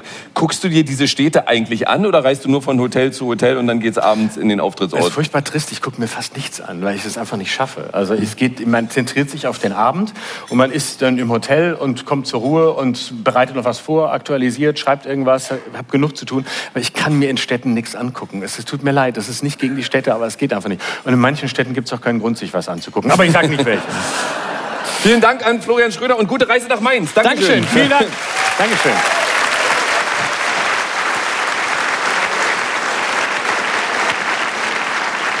Und hier sind wieder unsere Kommentatorinnen und Kommentatoren, also Anne Henig von der Zeit, Ulrike Herrmann von der Taz, Podcaster und Moderator Mickey Weißenherz, Robin Alexander von der Welt und Hajo Schumacher von der Funke Mediengruppe. Micky Beisenherz, ich hatte es versprochen. Ähm, es geht jetzt kurz ums Bürgergeld. Es wurde in den vergangenen Wochen viel um die zwölfprozentige Erhöhung des Bürgergeldes gestritten, ob ja. an der Stelle angesichts knapper oder äh, leerer Kassen nicht auch gespart werden müsste. Unter anderem haben das CDU-Chef Friedrich Merz und Bayerns CSU-Ministerpräsident Markus Söder gefordert. Und Christian Merz, wie ich ihn ja und schon Und Christian nannte. Merz, genau. Ja. Ähm, haben, haben die drei denn recht?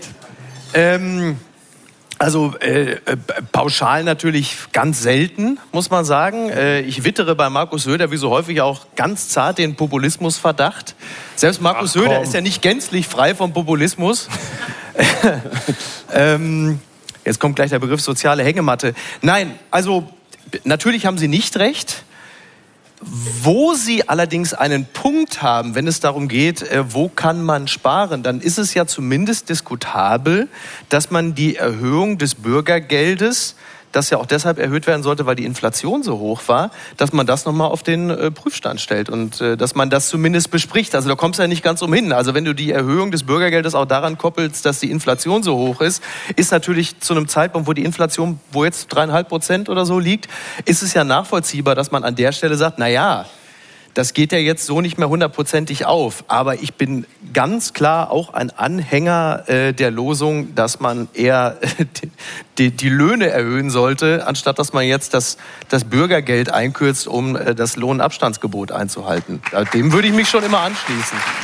Ich will es nur nicht gleich, will, will die Idee nur nicht gleich pauschal verteufeln. Robin Alexander, wie stehen Sie zur zwölfprozentigen Erhöhung des Bürgergeldes? Ich gönne jedem sein Bürgergeld. Danke für die Ausführliche, nicht mal was trinken. Danke für die ausführliche Antwort. Hat Nein, jemand ich glaube, dass Sie, also die, das Problem bei der Diskussion ist, äh, der Inflationseffekt, den Mickey Beisenherz gerade beschrieben hat, der war ja nicht intendiert, weil die Ampel nicht wusste, dass die Inflation so durch die Decke geht. Und es gibt, gab eine semantische Verschiebung, weil das Bürgergeld hieß ja ganz früher mal Sozialhilfe und dann hieß es ALG 2. Und grüne Kreise, die sich ein bedingungsloses Grundeinkommen wünschten für alle, konnten sich damit nicht durchsetzen, haben aber wenigstens wie so oft den Begriff gewonnen. Und deshalb klingt Bürgergeld halt so, wie es ist, einfach eine bewusste Entscheidung. Nicht, wenn du in Not bist, kriegst du das, sondern du kannst das machen und nicht mehr arbeiten gehen. So, und diese semantische Verschiebung und der Inflationseffekt haben wirklich Sorgen dafür, dass dieses Lohnabstandsgebot teilweise gefühlt zu klein ist. Was ich übrigens wahnsinnig witzig finde, ist in dem Moment, wo Robin Alexander erzählt, guckt Marco Seifer schon panisch zu Ulrike Herrmann, ob da was. ich würde aber, darf ich noch. Aber Robin Alexander, glauben Sie denn, äh, ich kann es ja nicht einschätzen, aber glauben Sie denn wirklich, dass es sehr viele Menschen gibt, die sagen, ich gehe nicht mehr arbeiten, ich nehme lieber Bürgergeld? Ja, klar. Man kann ja auch nebenbei noch was arbeiten und vielleicht nicht versteuern. Natürlich gibt's das. ist doch, ich meine, hallo, wir kennen alle Berlin-Kreuzberg. Es gibt Leute, die, das soll ein Scherz sein? Wir sind doch hier bei Radio 1. Ja, also ich meine, das ist, äh, äh, aber allein die Frage, allein die Frage illustriert ja schon einen Teil des Problems. Also glauben Sie, dass das zu irgendwelchen... Das ist, dass wir bei Glauben dass sind, es genau. irgendwelche Effekte Nächste. Runde. Gibt es Leute, die Steuern hinterziehen? Ich habe gesagt, Nein, aber ich aber glaube, Robin Alexander, nein, das, muss ich, das muss ich dann kurz richtig stellen. Die Frage war ja schon, glauben Sie, dass es einen großen Teil von Menschen gibt, die äh, sagen, ich gehe nicht arbeiten, ich nehme lieber das ja, Bürgergeld? aber die Leute, die zu einem bedingungslosen Grundeinkommen wollten, wollen doch diesen Effekt. Die Idee des bedingungslosen Grundeinkommens ist, die Erpressbarkeit von Leuten, jeden Job anzunehmen, zu reduzieren. Das kann man ja auch so vertreten. Nur natürlich müssen die dann auch nicht mehr jeden Job annehmen und lassen es auch sein. Und dann hat man den Effekt, den wir haben. Hajo Schumacher und dann Anne Henig. Und das, das ist das, was, was mich dabei so irritiert. Ähm, wir hören Bürgergeld, den Begriff, und jeder hat ein anderes Bild im Kopf, wer das da jetzt gerade abholt. Ja, sind das irgendwelche durchtriebenen Kräfte, die da ihren folierten Bugatti einfach äh, vors, vors Sozialamt fahren und da die Kohle abholen? Ja, oder ist das die alleinerziehende Mutter mit vier Kindern, äh, die ab dem 10. des Monats vor Hunger weinen? Ja, also das sind so die, die Bilder, die man im Kopf hat. Und was mich wundert, so viel zum Thema Digitalisierung, warum wissen wir das eigentlich nicht? Warum wissen wir eigentlich so wenig über die Menschen, die dieses Geld bekommen und über die Effekte? Ja, das, das irritiert mich dabei. Ich meine, wir, wir hauen das Geld doch raus an irgend an, an Menschen und dann kann man doch auch mal gucken, was passiert damit, wo ist die Datenlage. Wir reden die ganze Zeit über irgendwelche Phantasmen, aber niemand weiß ganz genau, wirkt es denn jetzt so, wie Robin Alexander sagt, dass es Leute dazu bewegt, nicht zu arbeiten oder äh, ist es ganz zielgenau? Ich hätte so wahnsinnig gerne Informationen, was mit dem Geld passiert, was da rausgehauen wird. Anne Henig dazu. Also ich glaube, die Information hat die, die Bundesagentur für Arbeit schon. Und wenn Sie sich mit Arbeitsvermittlern äh, unterhalten, dann kriegen Sie da schon verschiedene Antworten darauf, wo das Bürgergeld So. landet und so. Und Was- wie viele Prozent der Bürgergeldempfänger werden abgehalten, eine Arbeit aufzunehmen? Also was Zahl. es gab, es gab eine, De weiß ich jetzt nicht, Eben. aber es gab eine Debatte, die mich im vorigen Jahr geärgert hat. Es war die Debatte darum, da ging es auch schon um das Bürgergeld, ob man die sogenannten Arbeitsanreize vollkommen abschafft. Ja? Also ob man es Menschen, die Bürgergeld bekommen, nicht mehr abverlangt, die Erwartung, dass sie eigentlich arbeiten sollen. So, ich ähm, ich kann mich noch an die Nullerjahre im Osten gut erinnern, als es nicht genug Arbeit gab. Da wäre diese Debatte irgendwie toxisch gewesen. Und da war ja auch die Einführung von Hartz IV wirklich hart. Äh, aber wir sind in einer vollkommen anderen Situation. Wir haben Vollbeschäftigung. Und ich finde schon, dass man es Leuten, die Bürgergeld bekommen, abverlangen kann, äh, zu arbeiten. Und ähm, Natürlich. Davon, davon hat sich die SPD ja aber schon verabschiedet. Also wenn man beim SPD-Parteitagen ist, dann, dann, dann ist das ungefähr so, als wäre das das Schlimmste der Welt, Menschen, die Bürgergeld bekommen, abzuverlangen, dass sie perspektivisch wieder arbeiten gehen sollen. Über diese Debatte habe ich mich geärgert, eben weil wir in Zeiten der Vollbeschäftigung sind. Ulrike Herrmann dazu. Ja, also als erstes muss man mal sagen, dass man am Bürgergeld, egal wie man das jetzt findet in der Höhe, gar nichts mehr ändern kann. Äh, denn die Erhöhung ist ja äh, für den 1. Januar 2024 äh, angesetzt und das heißt, dass die Auszahlungen jetzt schon laufen. Also die Bundesagentur für Arbeit überweist jetzt das Geld für Januar. Das heißt, wenn man jetzt findet, dass man das Bürgergeld irgendwie anpassen muss, dann geht das eigentlich erst bis zum 1. 1.2025. Also diese Idee, die ja immer kolportiert wird von der Koalition, man könnte irgendwie Geld sparen, indem man beim Bürgergeld streicht, äh, das ist äh, für das nächste Jahr unrealistisch. Ähm, dann zu der Frage, wie viel weiß man? Also die Statistiken der Bundesagentur für Arbeit äh, sind extrem gut. Da kann man genau sehen, wer Bürgergeld bekommt. Und wenn man sich jetzt fragt, für wen, äh, es gibt auch sehr viele Studien zu dem Thema, für wen lohnt es sich nicht wirklich zu arbeiten. Und dann stellt sich raus, das sind aber nicht die Leute, die im Bürgergeld sind, äh, sondern das sind die Leute, die Wohngeld beziehen. Also da ist das Hauptproblem. Wenn man jetzt äh, Teilzeit arbeitet äh, und ähm, gleichzeitig Wohngeld bezieht, dann kann es sein, dass man am Ende weniger hat, als wenn man nicht arbeitet. Äh, das muss man natürlich unbedingt reformieren, dass es solche äh, Phänomene nicht gibt. Aber wie gesagt, das ist eigentlich gar nicht mehr so sehr beim Bürgergeld, sondern eher beim Wohngeld. Und äh, dann finde ich ja, das tut mir leid, dass ich schon wieder sagen muss, dass Miki Beisenherz recht hatte. Nennen wir, nennen wir ihn Miki Beisenrecht ab jetzt. Ja, ja, ja genau. ähm, Äh, also äh, das Hauptproblem ist, äh, wenn man sich das anguckt mit dem Lohnabstandsgebot, also wie viel kriegt man beim, durch soziale Leistungen, wie viel kriegt man durchs Arbeiten, dass der Mindestlohn zu niedrig ist. Also der Mindestlohn wurde ja mit 12 Euro eingeführt am 1. Oktober 2022 und seitdem wurde er nur um drei Prozent erhöht. Die Inflation hat seither aber 13,5 Prozent betragen. Das heißt, ein sehr, sehr niedriger äh, Mindestlohn wurde noch nicht mal in der Inflation angepasst. Das heißt, wer jetzt arbeitet mit Mindestlohn, hat 10 Prozent real weniger als 2022. Und das ist aus meiner Sicht ein bodenloser Skandal. Äh, und ähm, äh, also äh, das geht gar nicht, dass Leute arbeiten und von ihrem Lohn nicht leben können. Und dass wir diesen Wahnsinn haben, liegt an dieser Mindestlohnkommission, wo Arbeitgeber und Arbeitnehmer äh, paritätisch vertreten sind. Und die Arbeitgeber waren alle für diesen niedrigen Mindestlohn und äh, die Arbeitnehmer, die Gewerkschaften waren komplett dagegen. Und da muss man jetzt mal sagen, dass da die SPD total versagt hat. In diesem Moment hätte die SPD, die ja sozusagen in Form des Arbeitsministers die extra Stimme hat, hätte sagen müssen, okay, wir erhöhen den Mindestlohn jetzt auf 14 Euro, Ende der Durchsage. Und das haben sie sich nicht getraut. Und man muss sich jetzt mal vorstellen, was da passiert ist. Äh, Scholz hat seinen Wahlkampf 2021 mit dem Versprechen gewonnen, dass es einen auskömmlichen Mindestlohn gibt. Damals 12 Euro. Und jetzt ist dieser Kanzler nicht in der Lage, dafür zu sorgen, dass dieser Mindestlohn angemessen steigt. Und das ist aus meiner Sicht das totale Versagen der SPD. Und dann immer darüber zu reden, wir seien Sozialstaat und dann lassen sie sich da noch auf ihrem Bundesparteitag feiern. Das ist aus meiner Sicht alles ein echter Skandal. Und solange dieser Mindestlohn nicht steigt, glaube ich der SPD gar nichts mehr. Ulrike Herrmann. Ähm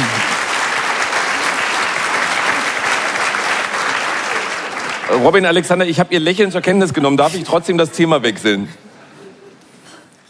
Bitte, bitte. Versagt schon die Stimme. Ja, ich hatte äh, angekündigt, wir reden über die Opposition und da war die AfD in dieser Woche mehrmals in den Schlagzeilen. Erst die Meldung, dass die AfD im Osten Deutschlands mit 32 Prozent deutlich stärkste Partei wäre, wenn jetzt Bundestagswahl wäre. Im Westen würde sie unter 20 Prozent landen. Und dann kam die Meldung, dass die AfD in Sachsen laut Verfassungsschutz gesichert rechtsextremistisch ist mit, Zitat, unzweifelhaft verfassungsfeindlichen Zielen. Nach Thüringen und Sachsen-Anhalt ist es der dritte Landesverband mit dieser Einstufung. All das kommt ja nicht wirklich überraschend, Anne Henig. Welche Konsequenzen sollte das haben? Dass die AfD in Sachsen verfassungsfeindlich ist? Dass es jetzt der dritte Landesverband ist und ich tippe mal nicht der letzte. Naja, also. Ähm ne, Nehmen wir das einfach hin. Sagen wir, okay, die wollen unsere Verfassung äh, bekämpfen, zerstören. Ist halt so. Oder Deutsch, naja, Deutschland hat ein Mittel, anders als viele andere Länder. Deutschland kann Parteien verbieten lassen. Ähm, der, der Bundestag, der Bundesrat, ähm, hat die Möglichkeit, ein Parteiverbotsverfahren anzustrengen. Und es gibt ja auch schon äh, Überlegungen in diese, in diese Richtung. Es gibt Petitionen, genau. Ähm, ich, ich wäre vorsichtig. Ich würde es nicht machen. Und ähm, die meisten in der Bundespolitik sehen das ja auch so. Und zwar okay, ähm, wir können gleich, äh, wir reden gleich über das Verbot. Jetzt haben Sie gerade gesagt, was Sie nicht machen würden. Was machen wir denn? Hinnehmen, ist halt so. Da, da wird eine Partei stärkste Kraft, ähm, obwohl sie sagt, diese Verfassung wollen wir verändern bzw. zerstören?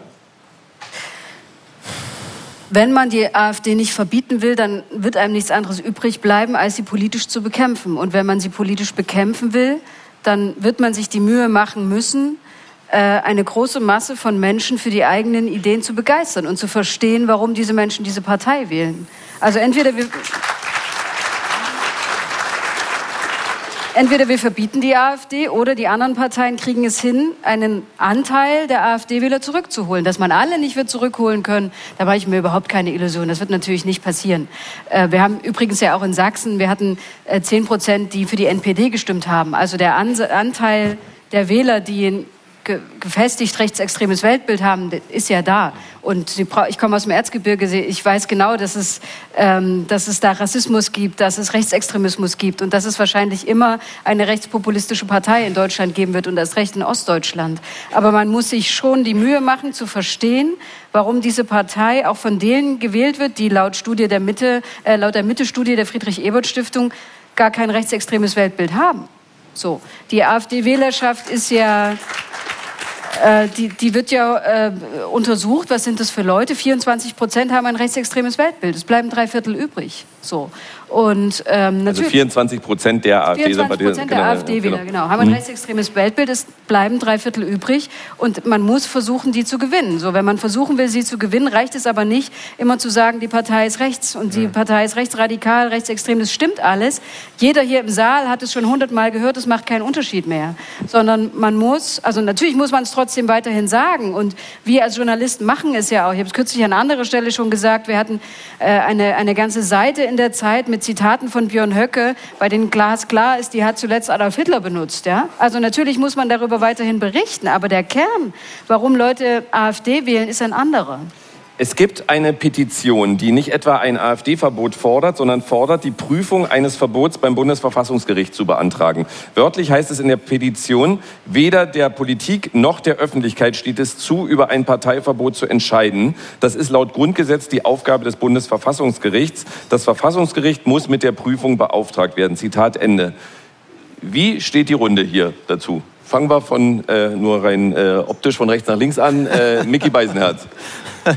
äh, na, ich, also ich finde es gut, äh, dass man der AfD das Label äh, verfassungsfeindlich äh, draufklebt, aber ich wäre dagegen, die Partei zu verbieten, weil es natürlich diejenigen, die mit dieser Partei liebäugeln, in dem äh, zumindest subjektiv empfundenen Urteil bestätigen würde, dass wenn man diesen Gegner politisch nicht bekämpfen kann, dass die in Anführungsstrichen Altparteien, also die da oben, dass die dann einfach so eine Partei verbieten und gegen den Willen der gefühlten Mehrheit äh, so, eine Part so, eine, so eine Partei aus dem Rennen nehmen. Also das halte ich für gefährlich. Und das, was Anne Henig richtigerweise alles schon gesagt hat, empfinde ich auch so. Also du hast einen Teil, die sind einfach stabil Faschos, die finden das Programm super, das Programm von Höcke. Und dann hast du halt einfach ganz viele, die wählen diese Partei trotzdem, weil sie das Gefühl haben, sie können entweder den da oben mal ein bisschen Beine machen oder sie haben das Gefühl, na ja, heutzutage gilt ja eh alles als rechts und dann sagen die Rechtsextremen, ja ist egal, ich wähle die jetzt trotzdem, weil sie sich natürlich in letzter Konsequenz nicht im Klaren darüber sind, was es bedeutet, bedeutet, eine solche Partei wirklich mal an die Hebel äh, der Macht zu lassen. Und das werden wir, glaube ich, am schlimmsten in Thüringen erleben, wenn es dann irgendwann wirklich darum geht, ob jemand wie Höcke Ministerpräsident werden kann oder nicht. Oder ob man dann eine Viererkoalition bildet gegen Höcke und Co. Mhm. Also um deine Frage kurz zu beantworten, ich bin dagegen. ähm, Ulrike Herrmann, was halten Sie davon, dass man das Bundesverfassungsgericht äh, mit einer Verbotsprüfung beauftragt? Also ich finde es auch schwierig, äh, äh, eine Partei zu verbieten, äh, die ähm, große Zustimmung genießt. Das ist irgendwie tatsächlich schwierig, da diese ganzen Wähler zu entrechten. Aber was mir, ähm, worauf ich keine Antwort habe, ist, ähm, was die anderen Parteien machen könnten.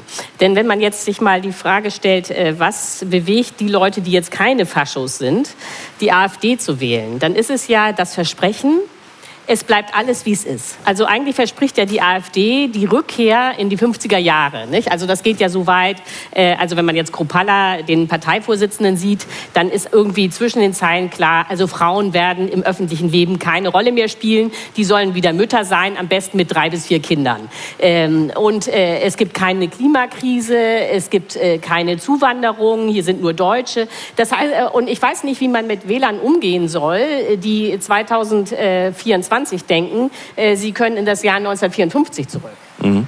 Also ich, keine Ahnung. Ich versuche es weiter äh, mit meiner Frage einmal äh, die Runde durchgehen, dann kommt Anne Henig äh, wieder ran. Äh, Robin Alexander, also ich versuche es nochmal, weil ähm, bisher sind die äh, Aussagen dazu ja eindeutig. Da ist eine Partei, der wird jetzt zumindest von drei Landesverbänden unterstellt, die wollen unsere Verfassung abschaffen. Und jetzt sagen wir alle, ja, ja, das wollen die zwar, aber trotzdem sollten wir das Bundesverfassungsgericht nicht damit beauftragen, zu prüfen, ob diese Partei, die unsere Verfassung abschaffen will, äh, äh, verboten wird? Eigentlich hat Ulrike Herrmann das Gegenteil gesagt. Sie hat gesagt, die, FDP will in die, äh, die AfD will in die 50er Jahre. In den 50er Jahren, das gibt der Verfassungsbogen her. Und das Problem am Nationalsozialismus war der Mord an sechs Millionen Juden und nicht, dass manche Frauen zu Hause waren wie in den 50er Jahren.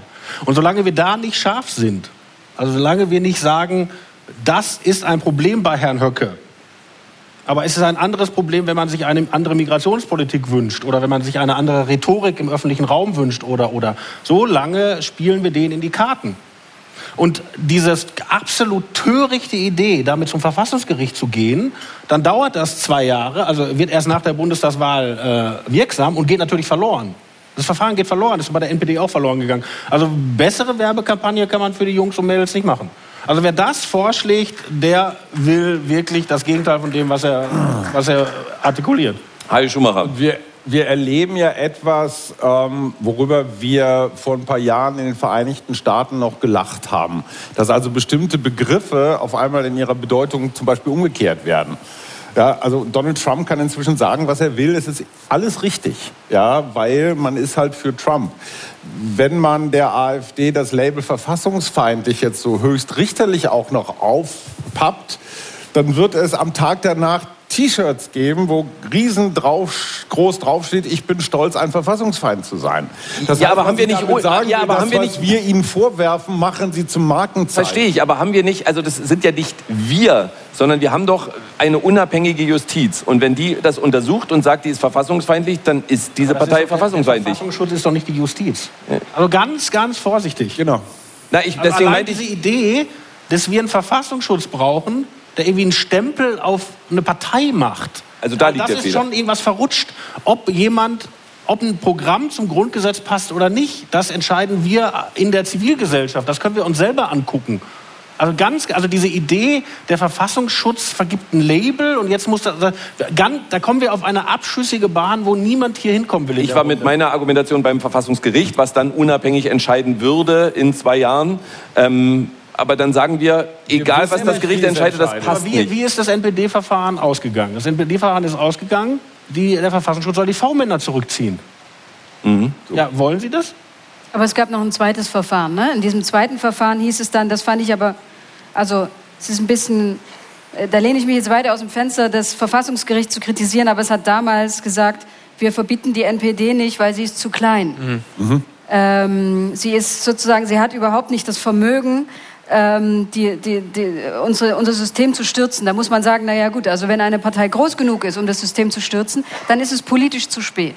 Also das war hat mich damals gewundert, aber ich will äh, Robin Alexander in einem Punkt bestärken. Es gibt ja, wir sind ja alle keine Juristen. Es gibt, oder? Bin ich jemandem zu nahe getreten? Weiß gar nicht. Ähm, es gibt ja angesehene Verfassungsrechtler in Deutschland, die sich das angeguckt haben und die der Überzeugung sind, dieses Verfahren geht nicht durch, weil man bestimmte Bedingungen erfüllen muss. Man, kann, man muss nicht nur nachweisen, dass die AfD verfassungsfeindlich ist. In Klammern, sie ist es ja auch erst, in Anführungsstrichen, in drei Ländern. Und im Bund ist sie es noch gar nicht, oder ist sie als solche noch gar nicht vom Verfassungsschutz gelabelt worden. Aber das Wichtigste ist, man muss ihr die kämpferische, ähm, das kämpferische Bemühen nachweisen, dieses System zu stürzen. Das muss man erst mal nachweisen und das wird wahrscheinlich nicht gelingen. Vielleicht, weil es dieses kämpferische Bemühen gar nicht gibt oder aber weil es die Belege darüber nicht gibt. In jedem Fall ist es derzeit jedenfalls, wenn ich den Verfassungsrechtlern zuhöre, relativ unwahrscheinlich, die AfD tatsächlich verbieten zu können. Das heißt, man nimmt die Kollateralschäden in Kauf und bekommt das Verfahren nicht durch. Das ist ein Himmelfahrtskommando, glaube ich. Im kommenden Jahr, Micky Beisenherz hat es angesprochen, im September stehen Landtagswahlen in Sachsen, in Thüringen und in Brandenburg an. In allen drei Bundesländern ist die AfD in den Umfragen deutlich stärkste Partei. Ja, dann machen wir es doch, doch konkret. Was müssen die anderen Parteien tun, um AfD-Siege noch zu verhindern? Und die leichten Fragen gehen heute an Micky Beisenherz. naja, also bei der, bei der SPD hätte man jetzt gesagt, wir müssen einfach gute Politik machen. dann fragt man sich natürlich, ja, das ist ja immer die Antwort. Wir müssen einfach gute Politik machen. Das sagt ja nicht nur die SPD, das sagen ja die anderen Ampelparteien auch. Die Frage ist halt immer nur, was genau ist das dann? Also ist gute Politik in dem Sinne äh, gute Sozialpolitik? Ist es äh, mehr, äh, also die, die illegale Migration zu stoppen oder wie Olaf Scholz, ich meine, Ulrike Herrmann hat es ja richtigerweise gesagt, Olaf Scholz ist ja so, so, so eine Griffigkeitsvermeidungsmaschine. So, er, er kann ja auch acht Seiten Interview dem Spiegel geben und einen Satz sagen, von dem er genau weiß, dass der zitiert wird, nämlich wir müssen endlich im großen Stil abschieben. Diesen Satz hat er natürlich auch deshalb äh, gesagt, weil er den Druck auch von rechts bekommt. Manche würden auch sagen von Realitäten, das kann man jetzt mal dahingestellt lassen. Aber diese Politik wirst du äh, machen müssen, dass du in die Richtung ausstrahlst, dass du den Leuten dort vor Ort auch ganz klar sagst, wir haben das Thema Migration im Griff, wir lassen auch hier niemanden sozial durchs Rost fallen, aber ich habe das leise Gefühl, dass die Politik, die man dort machen muss vor Ort, um die AfD zu bekämpfen, niemals so, nennen wir es mal, scharf ausfallen kann, wessen es bedarf, um den Leuten ja auch so ein bisschen das Selbstbild oder das Bild von Politik zu nehmen, die da oben sind gegen uns. Da haben sich die Altparteien gegen uns verschworen. Das hat ja mittlerweile ja schon fast ein bisschen was religiös aufgeladenes. Ich bin mir nicht ganz sicher, ob sich dagegen mit seriöser oder realer Politik überhaupt noch angehen lässt. Ich, hab, ich weiß es nicht, keine Ahnung. Ulrike Herrmann. Ähm, also wenn man jetzt sich anguckt, äh, was ist das äh, zentrale Thema, was die AfD rauf und runter äh, fluktuieren lässt, dann ist es ja die Migration. Und wenn man jetzt Altpartei wäre, in Anführungsstrichen, um mal den Terminus der AfD zu benutzen, dann müsste man gucken, und zwar unter allen Umständen, dass man das Thema Migration nicht in die Medien kommen lässt. So, und dazu, wenn man das jetzt, wenn man Entschuldigung, jetzt ganz kurz, vielleicht habe ich nicht ganz verstanden. Was soll nicht in den Medien kommen? Das Thema Migration. Ah, das ist ein interessanter ja, Ansatz. Ja, genau. Bin mir nicht sicher, ob alle mitmachen. Ja, da, äh, ja ich, ich sag, äh, das, was ich jetzt sage, ist zynische Politikberatung. Ne? Also, aber wenn ich feststelle, die Partei AfD lebt davon, dass die Migration in den Medien ist und ständig debattiert wird, dann muss ich gucken, dass das Thema gar nicht erst debattiert wird. Wenn man sich jetzt fragt, wieso ist das Thema Migration äh, ständig in den Medien, dann liegt es daran, dass viele Kommunen das Gefühl haben, sie sind überfordert, äh, weil äh, eben äh, sie zu wenig Geld haben, um die Migranten äh, ordnungsgemäß unterzubringen. Kommunen, das muss man ja wissen, dürfen sich wegen der Schuld Schuldenbremse auch nicht verschulden. Das heißt, die haben einen Etat, an dem sie nichts ändern können. Jetzt müssen sie aber äh, Flüchtlinge unterbringen. So, und wenn man dann als äh, äh etablierte Partei äh, will, dass das Thema nicht hochkocht, dann muss der Bund äh, Geld zu den Kommunen geben. Stattdessen, was passiert? Endloses Ziehen, äh, mehrere Gipfel, Länder, Kommunen, Bund, wer zahlt was? Und das ist einfach total dumm. Ne? Weil äh, das äh, zahlt immer nur, dieses ganze Gezerre zahlt nur auf das Konto der AfD ein. Äh, wenn man sich jetzt anguckt, wie das bei der Migration an sich aussieht, dann sieht man eben, äh, es kommen gar nicht viele Migranten aus Afrika, obwohl das immer in den Medien so erzählt wird, sondern die Migranten, Migranten im Augenblick sind fast alle, nämlich über eine Million aus der Ukraine. Und das finden wir ja eigentlich auch richtig. So, und man müsste einfach äh, die Kommunen damit äh, äh, das nötige Geld geben, um sich um die Ukrainer zu kümmern. Und dann wäre nämlich Ruhe. Stattdessen wird das Thema aber künstlich ständig in diesem äh, Kampf zwischen Kommunen, Ländern und äh, Bund hochgehalten. Und das war aus meiner Sicht einfach bescheuert. Äh, dazu Anne Henig. Ja, erstmal Anne Henig. Also wenn ich Sie richtig verstehe, wollen Sie das Problem, was wir in Deutschland mit Zuwanderung bisweilen haben, lösen, indem wir es A beschweigen oder B mit Geld zuschütten? Also, Nein, mit Geld zuschütten. Und C sind im Wesentlichen die Ukrainer. Ja, dann ist es nämlich beschwiegen, genau. Also, die, Sie haben recht, die AfD macht das Thema Zuwanderung groß, aber ich glaube, weil es einfach ein großes Thema ist und viele Leute umtreibt und es wird nicht zu lösen sein, wenn man sagt, die Gemeinde Mulda äh, kann künftig, ich komme aus Mulda, deswegen fällt mir Mulda ein, die Gemeinde Mulda kann künftig, ähm, weil sie nicht 300.000 äh, Euro Schulden aufnehmen, damit sie ein paar Wohnungen für Ukrainer zur Verfügung stellt. Ich, ich glaube, das ist noch nicht ganz ausgereiftes Konzept. Das zweite Thema, was die AfD groß, macht, groß gemacht hat, ist der Euro. Und das dritte Thema ist jetzt der Widerstand gegen die äh, Klimapolitik. Jeweils geht es darum, den Nationalstaat abzuschotten gegen Zumutung von außen. Das ist das große Thema, was die AfD hat. Das ist das große Thema, was Donald Trump hat. Das ist das große Thema, was die italienischen Rechtspopulisten, Rechtsextrem haben. Es ist überall das Gleiche. Wir werden den Rechtspopulismus nicht in Sachsen, Thüringen oder Brandenburg lösen können. So. Äh, aber wenn man, wenn man sozusagen verstehen will, warum die AfD stark ist, dann muss man diesen Wunsch verstehen, die politische Globalisierung ähm, zu hinterfragen und im, im Zweifel zurückzudrängen. Das ist das, was AfD-Wähler im Kern wollen. Man muss es nicht, also die anderen Parteien müssen diesen Wunsch nicht übernehmen, aber sie müssen sich damit auseinandersetzen, finde ich. Und es ist nicht damit getan, ähm, mehr Geld auszugeben für Wohnungen für Ukrainer, glaube ich. Dazu Hajo, dazu Hajo Schumacher. Und, und manchmal hilft es ja auch, nachvollziehbare Politik zu machen.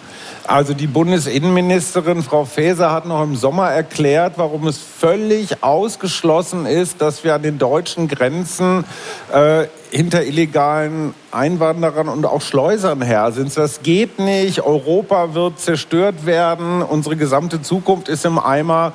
Kaum ist die Hessenwahl vorbei, äh, gibt es Grenzkontrollen. Der brandenburgische Innenminister vermeldet zumindest mal ein paar ganz interessante Zahlen, scheint also doch zu helfen. Ich bin jetzt als Bürgerin oder Bürger etwas überfordert von dieser Komplettweigerung im Sommer, um dann drei Monate später das genaue Gegenteil von dem zu machen, was ich vorher gesagt habe. Und es funktioniert auch noch. Also AfD hin oder her, ich verstehe es einfach nicht. Warum das, was vor drei Monaten schlecht war, jetzt auf einmal gut oder völlig okay oder nicht europagefährdend ist. Und das sind für mich alles so viele kleine Bausteine, äh, die dann diese drei Viertel, die vielleicht nicht gesichert rechtsradikal sind, bedienen. Einfach dieses, hä, verstehe ich nicht. Und wie gesagt, da komme ich jetzt nochmal mit ne, Atombomben hin oder her, aber diese drei Atommeile hätte man vielleicht dann doch weiterlaufen sollen, wenn man Klimapolitik äh, ernst nimmt. Robin Alexander dazu. Ich schlage die konkrete Betrachtung vor. Im Mai gab es den Gipfel von Olaf Scholz mit dem Ministerpräsidenten, wo man sich auf eine Reihe von Maßnahmen einigte aus der Analyse, wir haben eine Million Ukrainer, mhm. Kriegsflüchtlinge, die wir übrigens interessanterweise nicht äh, in, in unser Asylsystem aufgenommen haben. Also die Leute, die erkennbar aus dem Krieg kommen, mhm. äh, sind nicht bearbeitet worden im Asylsystem, sondern einfach, die bleiben alle. So, und dann haben wir 300.000 mehr. Mhm. Tendenz stark steigend. So, und auf diese, darauf wurde vom Kanzleramt die Analyse gesetzt, das ist zu viel, können wir nicht schaffen, mhm. weil selbst wenn man den Kommunen Geld gibt, irgendwann ist einfach kein Raum mehr da oder kein Lehrer oder keine Kita. Also man kann die Dinge ja nicht keine Wohnung. bei Amazon bestellen. Die sind einfach nicht mehr da. So. Und im Mai wurde dann dieser Plan gemacht, wie man die illegale Migration, also nicht die Ukrainer, nicht die Syrer, die bleiben dürfen, nicht die Afghanen, die bleiben dürfen, sondern die darüber hinaus, wie man die zurückdrängen kann. Und im Mai wurde dazu ein Konsens erreicht des Kanzlers mit dem Ministerpräsidenten. Es passierte aber nichts bis zum Herbst. Warum? Weil die Grünen in dieser Regierung das nicht umsetzen wollten. Und nach den beiden verlorenen von den Grünen Landtagswahlen in Hessen und Bayern hat der Habeck gesagt, guck mal Leute, jetzt ist es soweit, jetzt verlieren wir sogar die Wahlen über dieses Thema. Alles kippt nach rechts. Wollen wir nicht doch was machen? So, und jetzt haben sie die nächste Runde gemacht, wo sie sich wieder auf die gleichen Beschlüsse geeinigt haben, sind aber immer noch nicht im Bundestag durch. So, und da muss man natürlich wirklich überlegen, wenn man nicht will, da, also die Behauptung der AfD ist doch nicht, wählt uns, wir bauen hier das Vierte Reich oder wählt uns und wir lösen die Problematik. Die Behauptung der AfD ist, wenn ihr uns wählt, dann bewegen sich die anderen. Mhm. So. Und so ist es in diesem Jahr gelaufen. Die Grünen haben sich bewegt. Erst nach dem Rechtsruck von Bayern und Hessen. Und wenn man der AfD ihren Hauptwerbepunkt nehmen will, dann muss man sagen, wir sehen das Problem. Ihr seid keine Nazis, wenn ihr euch Sorgen macht. Wir machen uns einen Kopf, wie man das Problem löst, ohne menschenfeindlich zu werden. Ihr müsst nicht zur AfD. Ja. Kurz, ich sag's nochmal, kurz Ulrike Hermann dazu, dann habe ich nochmal eine Frage.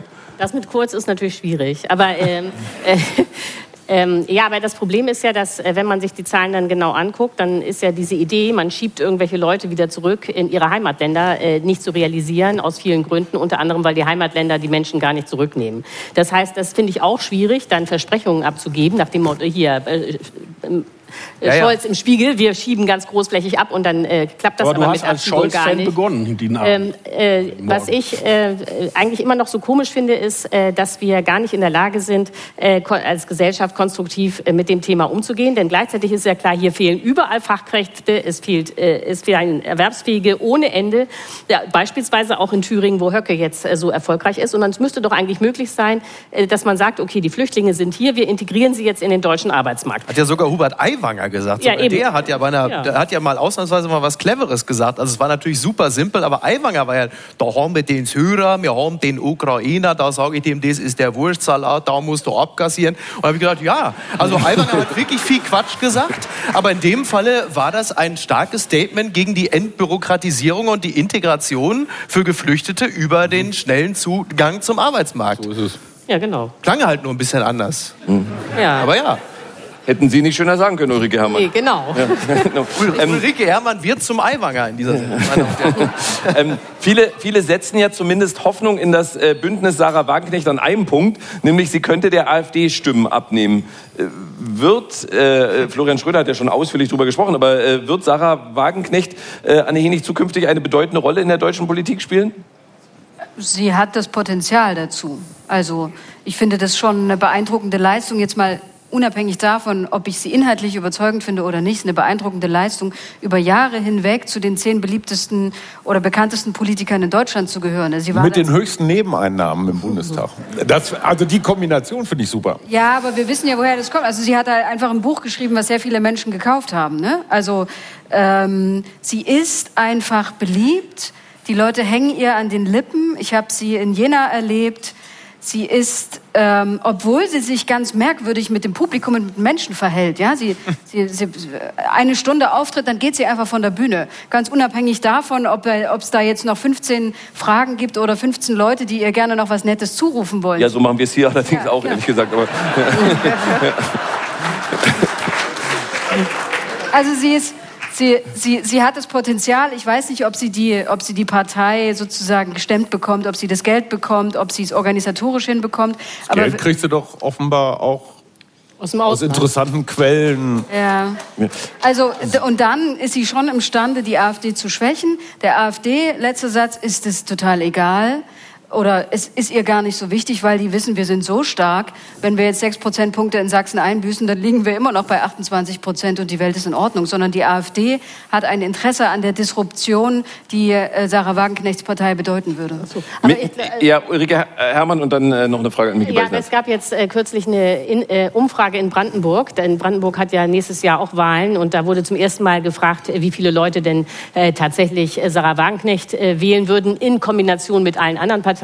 Und da kam dann raus, Sarah Wagenknecht würde ungefähr 11 Prozent bekommen. Aber das wirklich Interessante war an dieser Umfrage und auch sehr verstörend, es ist gar nicht so, dass die AfD gelitten hätte, sondern äh, die Stimmen sind von den anderen Parteien gekommen. Also von der, von der Linkspartei, von der SPD, von der CDU, äh, von den Grünen. Das heißt, ähm, äh, Sarah Wagenknecht äh, ist sozusagen eine Verstärkung der populistischen Seite. Es ist nicht so, dass die AfD dadurch leiden würde. Micky Beisenherz, das war jetzt die eine Analyse, aber es ist ja, gibt ja auch die Analyse, dass die AfD möglicherweise, wenn es auch in dieser Umfrage nicht so war, verlieren würde. Setzen Sie denn in diesem Punkt zumindest Hoffnung in das Bündnis Sarah Wagenknecht?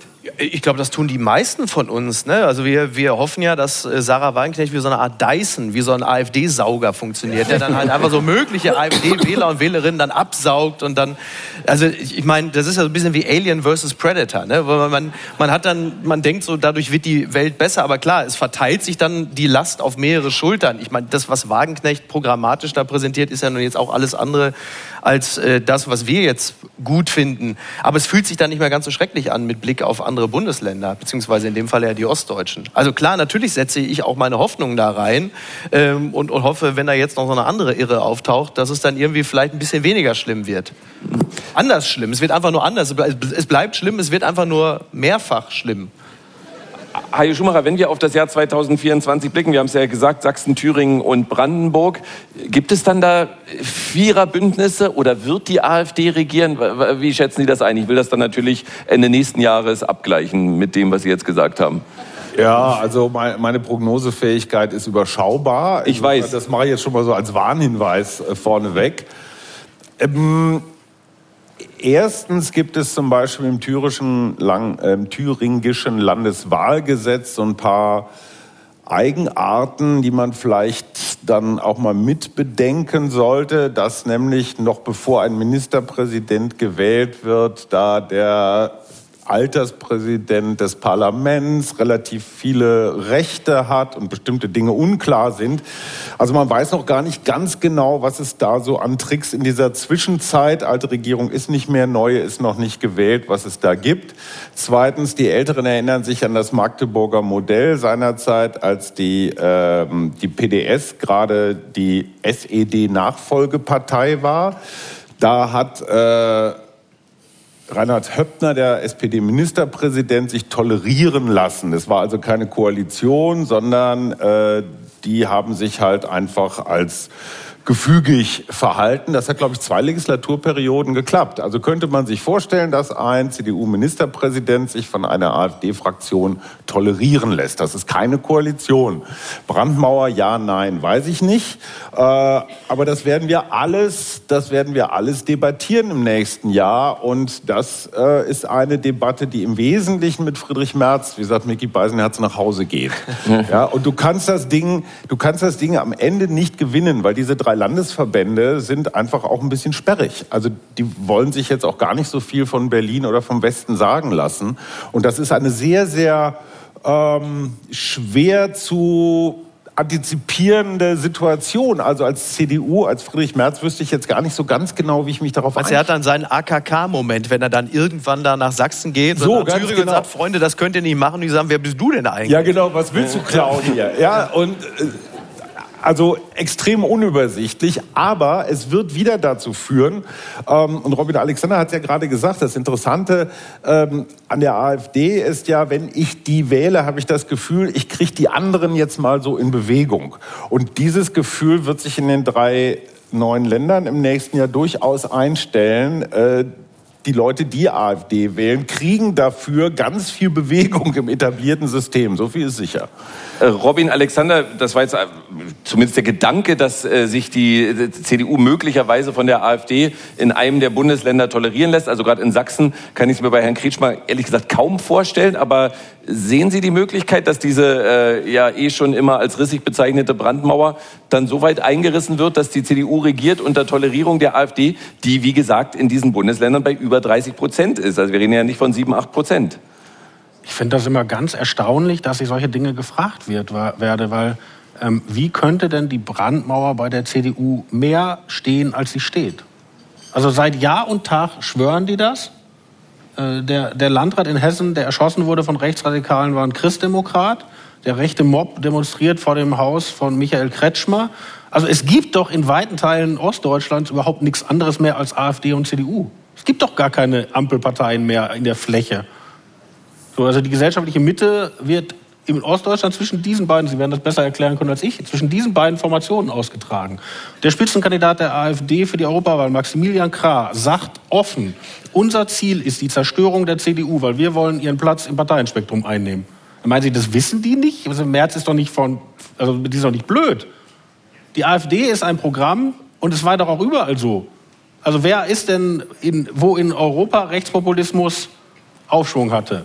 Robin, Rechten unter die Räder gekommen. Das wissen die. Und ich finde das so erstaunlich, auch ich bin noch geprägt von diesem SPD-Parteitag hier, den ich mir beruflich angucken musste, dass man das immer wieder braucht, die, die CDU so als Krokodil im Kasperltheater und der schlimme konservative März. Es gibt doch jetzt ein echtes Krokodil. Mhm. Also, dass man das immer noch braucht, Mitte links. Und also das ist mir ein völliges das ist aber, ganz kontraproduktiv. Ja, das ist aber übrigens, äh, und das finde ich ein Punkt, weil das ist nämlich das, was ich gerade auch meinte, dass zum Beispiel dann dieses Urteil des Verfassungsgerichtes, dass die AfD rechtsextrem nicht nur sei, sondern ja auch erwiesenermaßen ist, dass das natürlich auch wiederum äh, ein bisschen darauf einzahlt, dass man dann schon Friedrich Merz als Rechtsradikalen darstellt und die Leute sagen, ja, wenn der auch schon rechtsradikal, kann ja auch gleich die AfD wählen. Also dass, das, dass die Begrifflichkeiten so verschwimmen und das oft so unpräzise ist. Deswegen würde ich mich da komplett anschließen. Und ich äh, muss jetzt einen Punkt setzen, auch wenn Ulrike Herrmann noch was dazu sagen wollte. Wir kommen zu unserer Schlussrunde. Ich gebe einen Halbsatz vor. Äh, Sie ergänzen bitte. Los geht's mit Anne Henig. Am Donnerstagabend mit AfD-Chef äh, Tino Kropalla und Markus Lanz zusammensitzen sitzen, zu sitzen. Hat Spaß gemacht, weil. Ähm, Weil ich einen Eindruck davon gewinnen konnte, was Zuschauer so richtig aufregt. Ja. Gut, das müssen wir dann privat nochmal besprechen. Ähm, äh, Robin, ist nicht so gut angekommen, die Runde. Vielleicht kann ich das noch. Ja. Robin Alexander, Angela Merkel hatte ja schon den CDU-Ehrenvorsitz abgelehnt, dass Angela Merkel jetzt auch noch die CDU-nahe Konrad-Adenauer-Stiftung verlässt mit der Begründung, ich bin aus dieser Rolle einfach rausgewachsen. Ja, die schreibt ja gerade ein Buch und ich weiß aus persönlicher Erfahrung, wie anstrengend das ist. Und ich glaube, sie hat einfach keinen Bock mehr zu den Sitzungen zu gehen. Ulrike Herrmann, die Bahngewerkschaft EVG hat mehr als 180.000 Mitglieder, die GDL unter 40.000. Dass diese kleine Gewerkschaft gerade immer wieder die Bahn zum Stillstand bringt, finde ich. Ähm, eigentlich unverständlich. Also ich bin kein Weselski-Fan. Hajo Schumacher. Sie haben es jetzt vorhin schon selber angesprochen. Ich hatte es mir äh, für Sie überlegt, dass die neue PISA-Studie für deutsche Schülerinnen und Schüler so schlecht wie noch nie ausgefallen ist. Wie bitte? Ich habe die Frage nicht verstanden. War mir zu kompliziert. Gut, lassen wir es dabei. Ähm, Mick, Micky Beisenherz. Dass Markus Söder das Gendern in Bayern in Schule und Verwaltung verbieten möchte.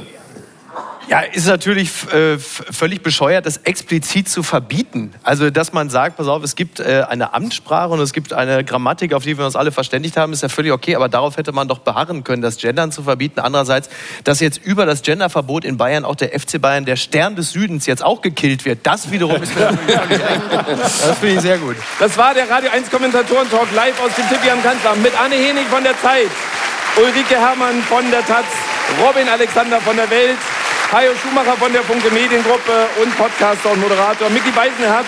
Mein Name ist Marco Seifert. Vielen Dank für die Aufmerksamkeit. Haben Sie einen schönen Sonntag. Dankeschön. Applaus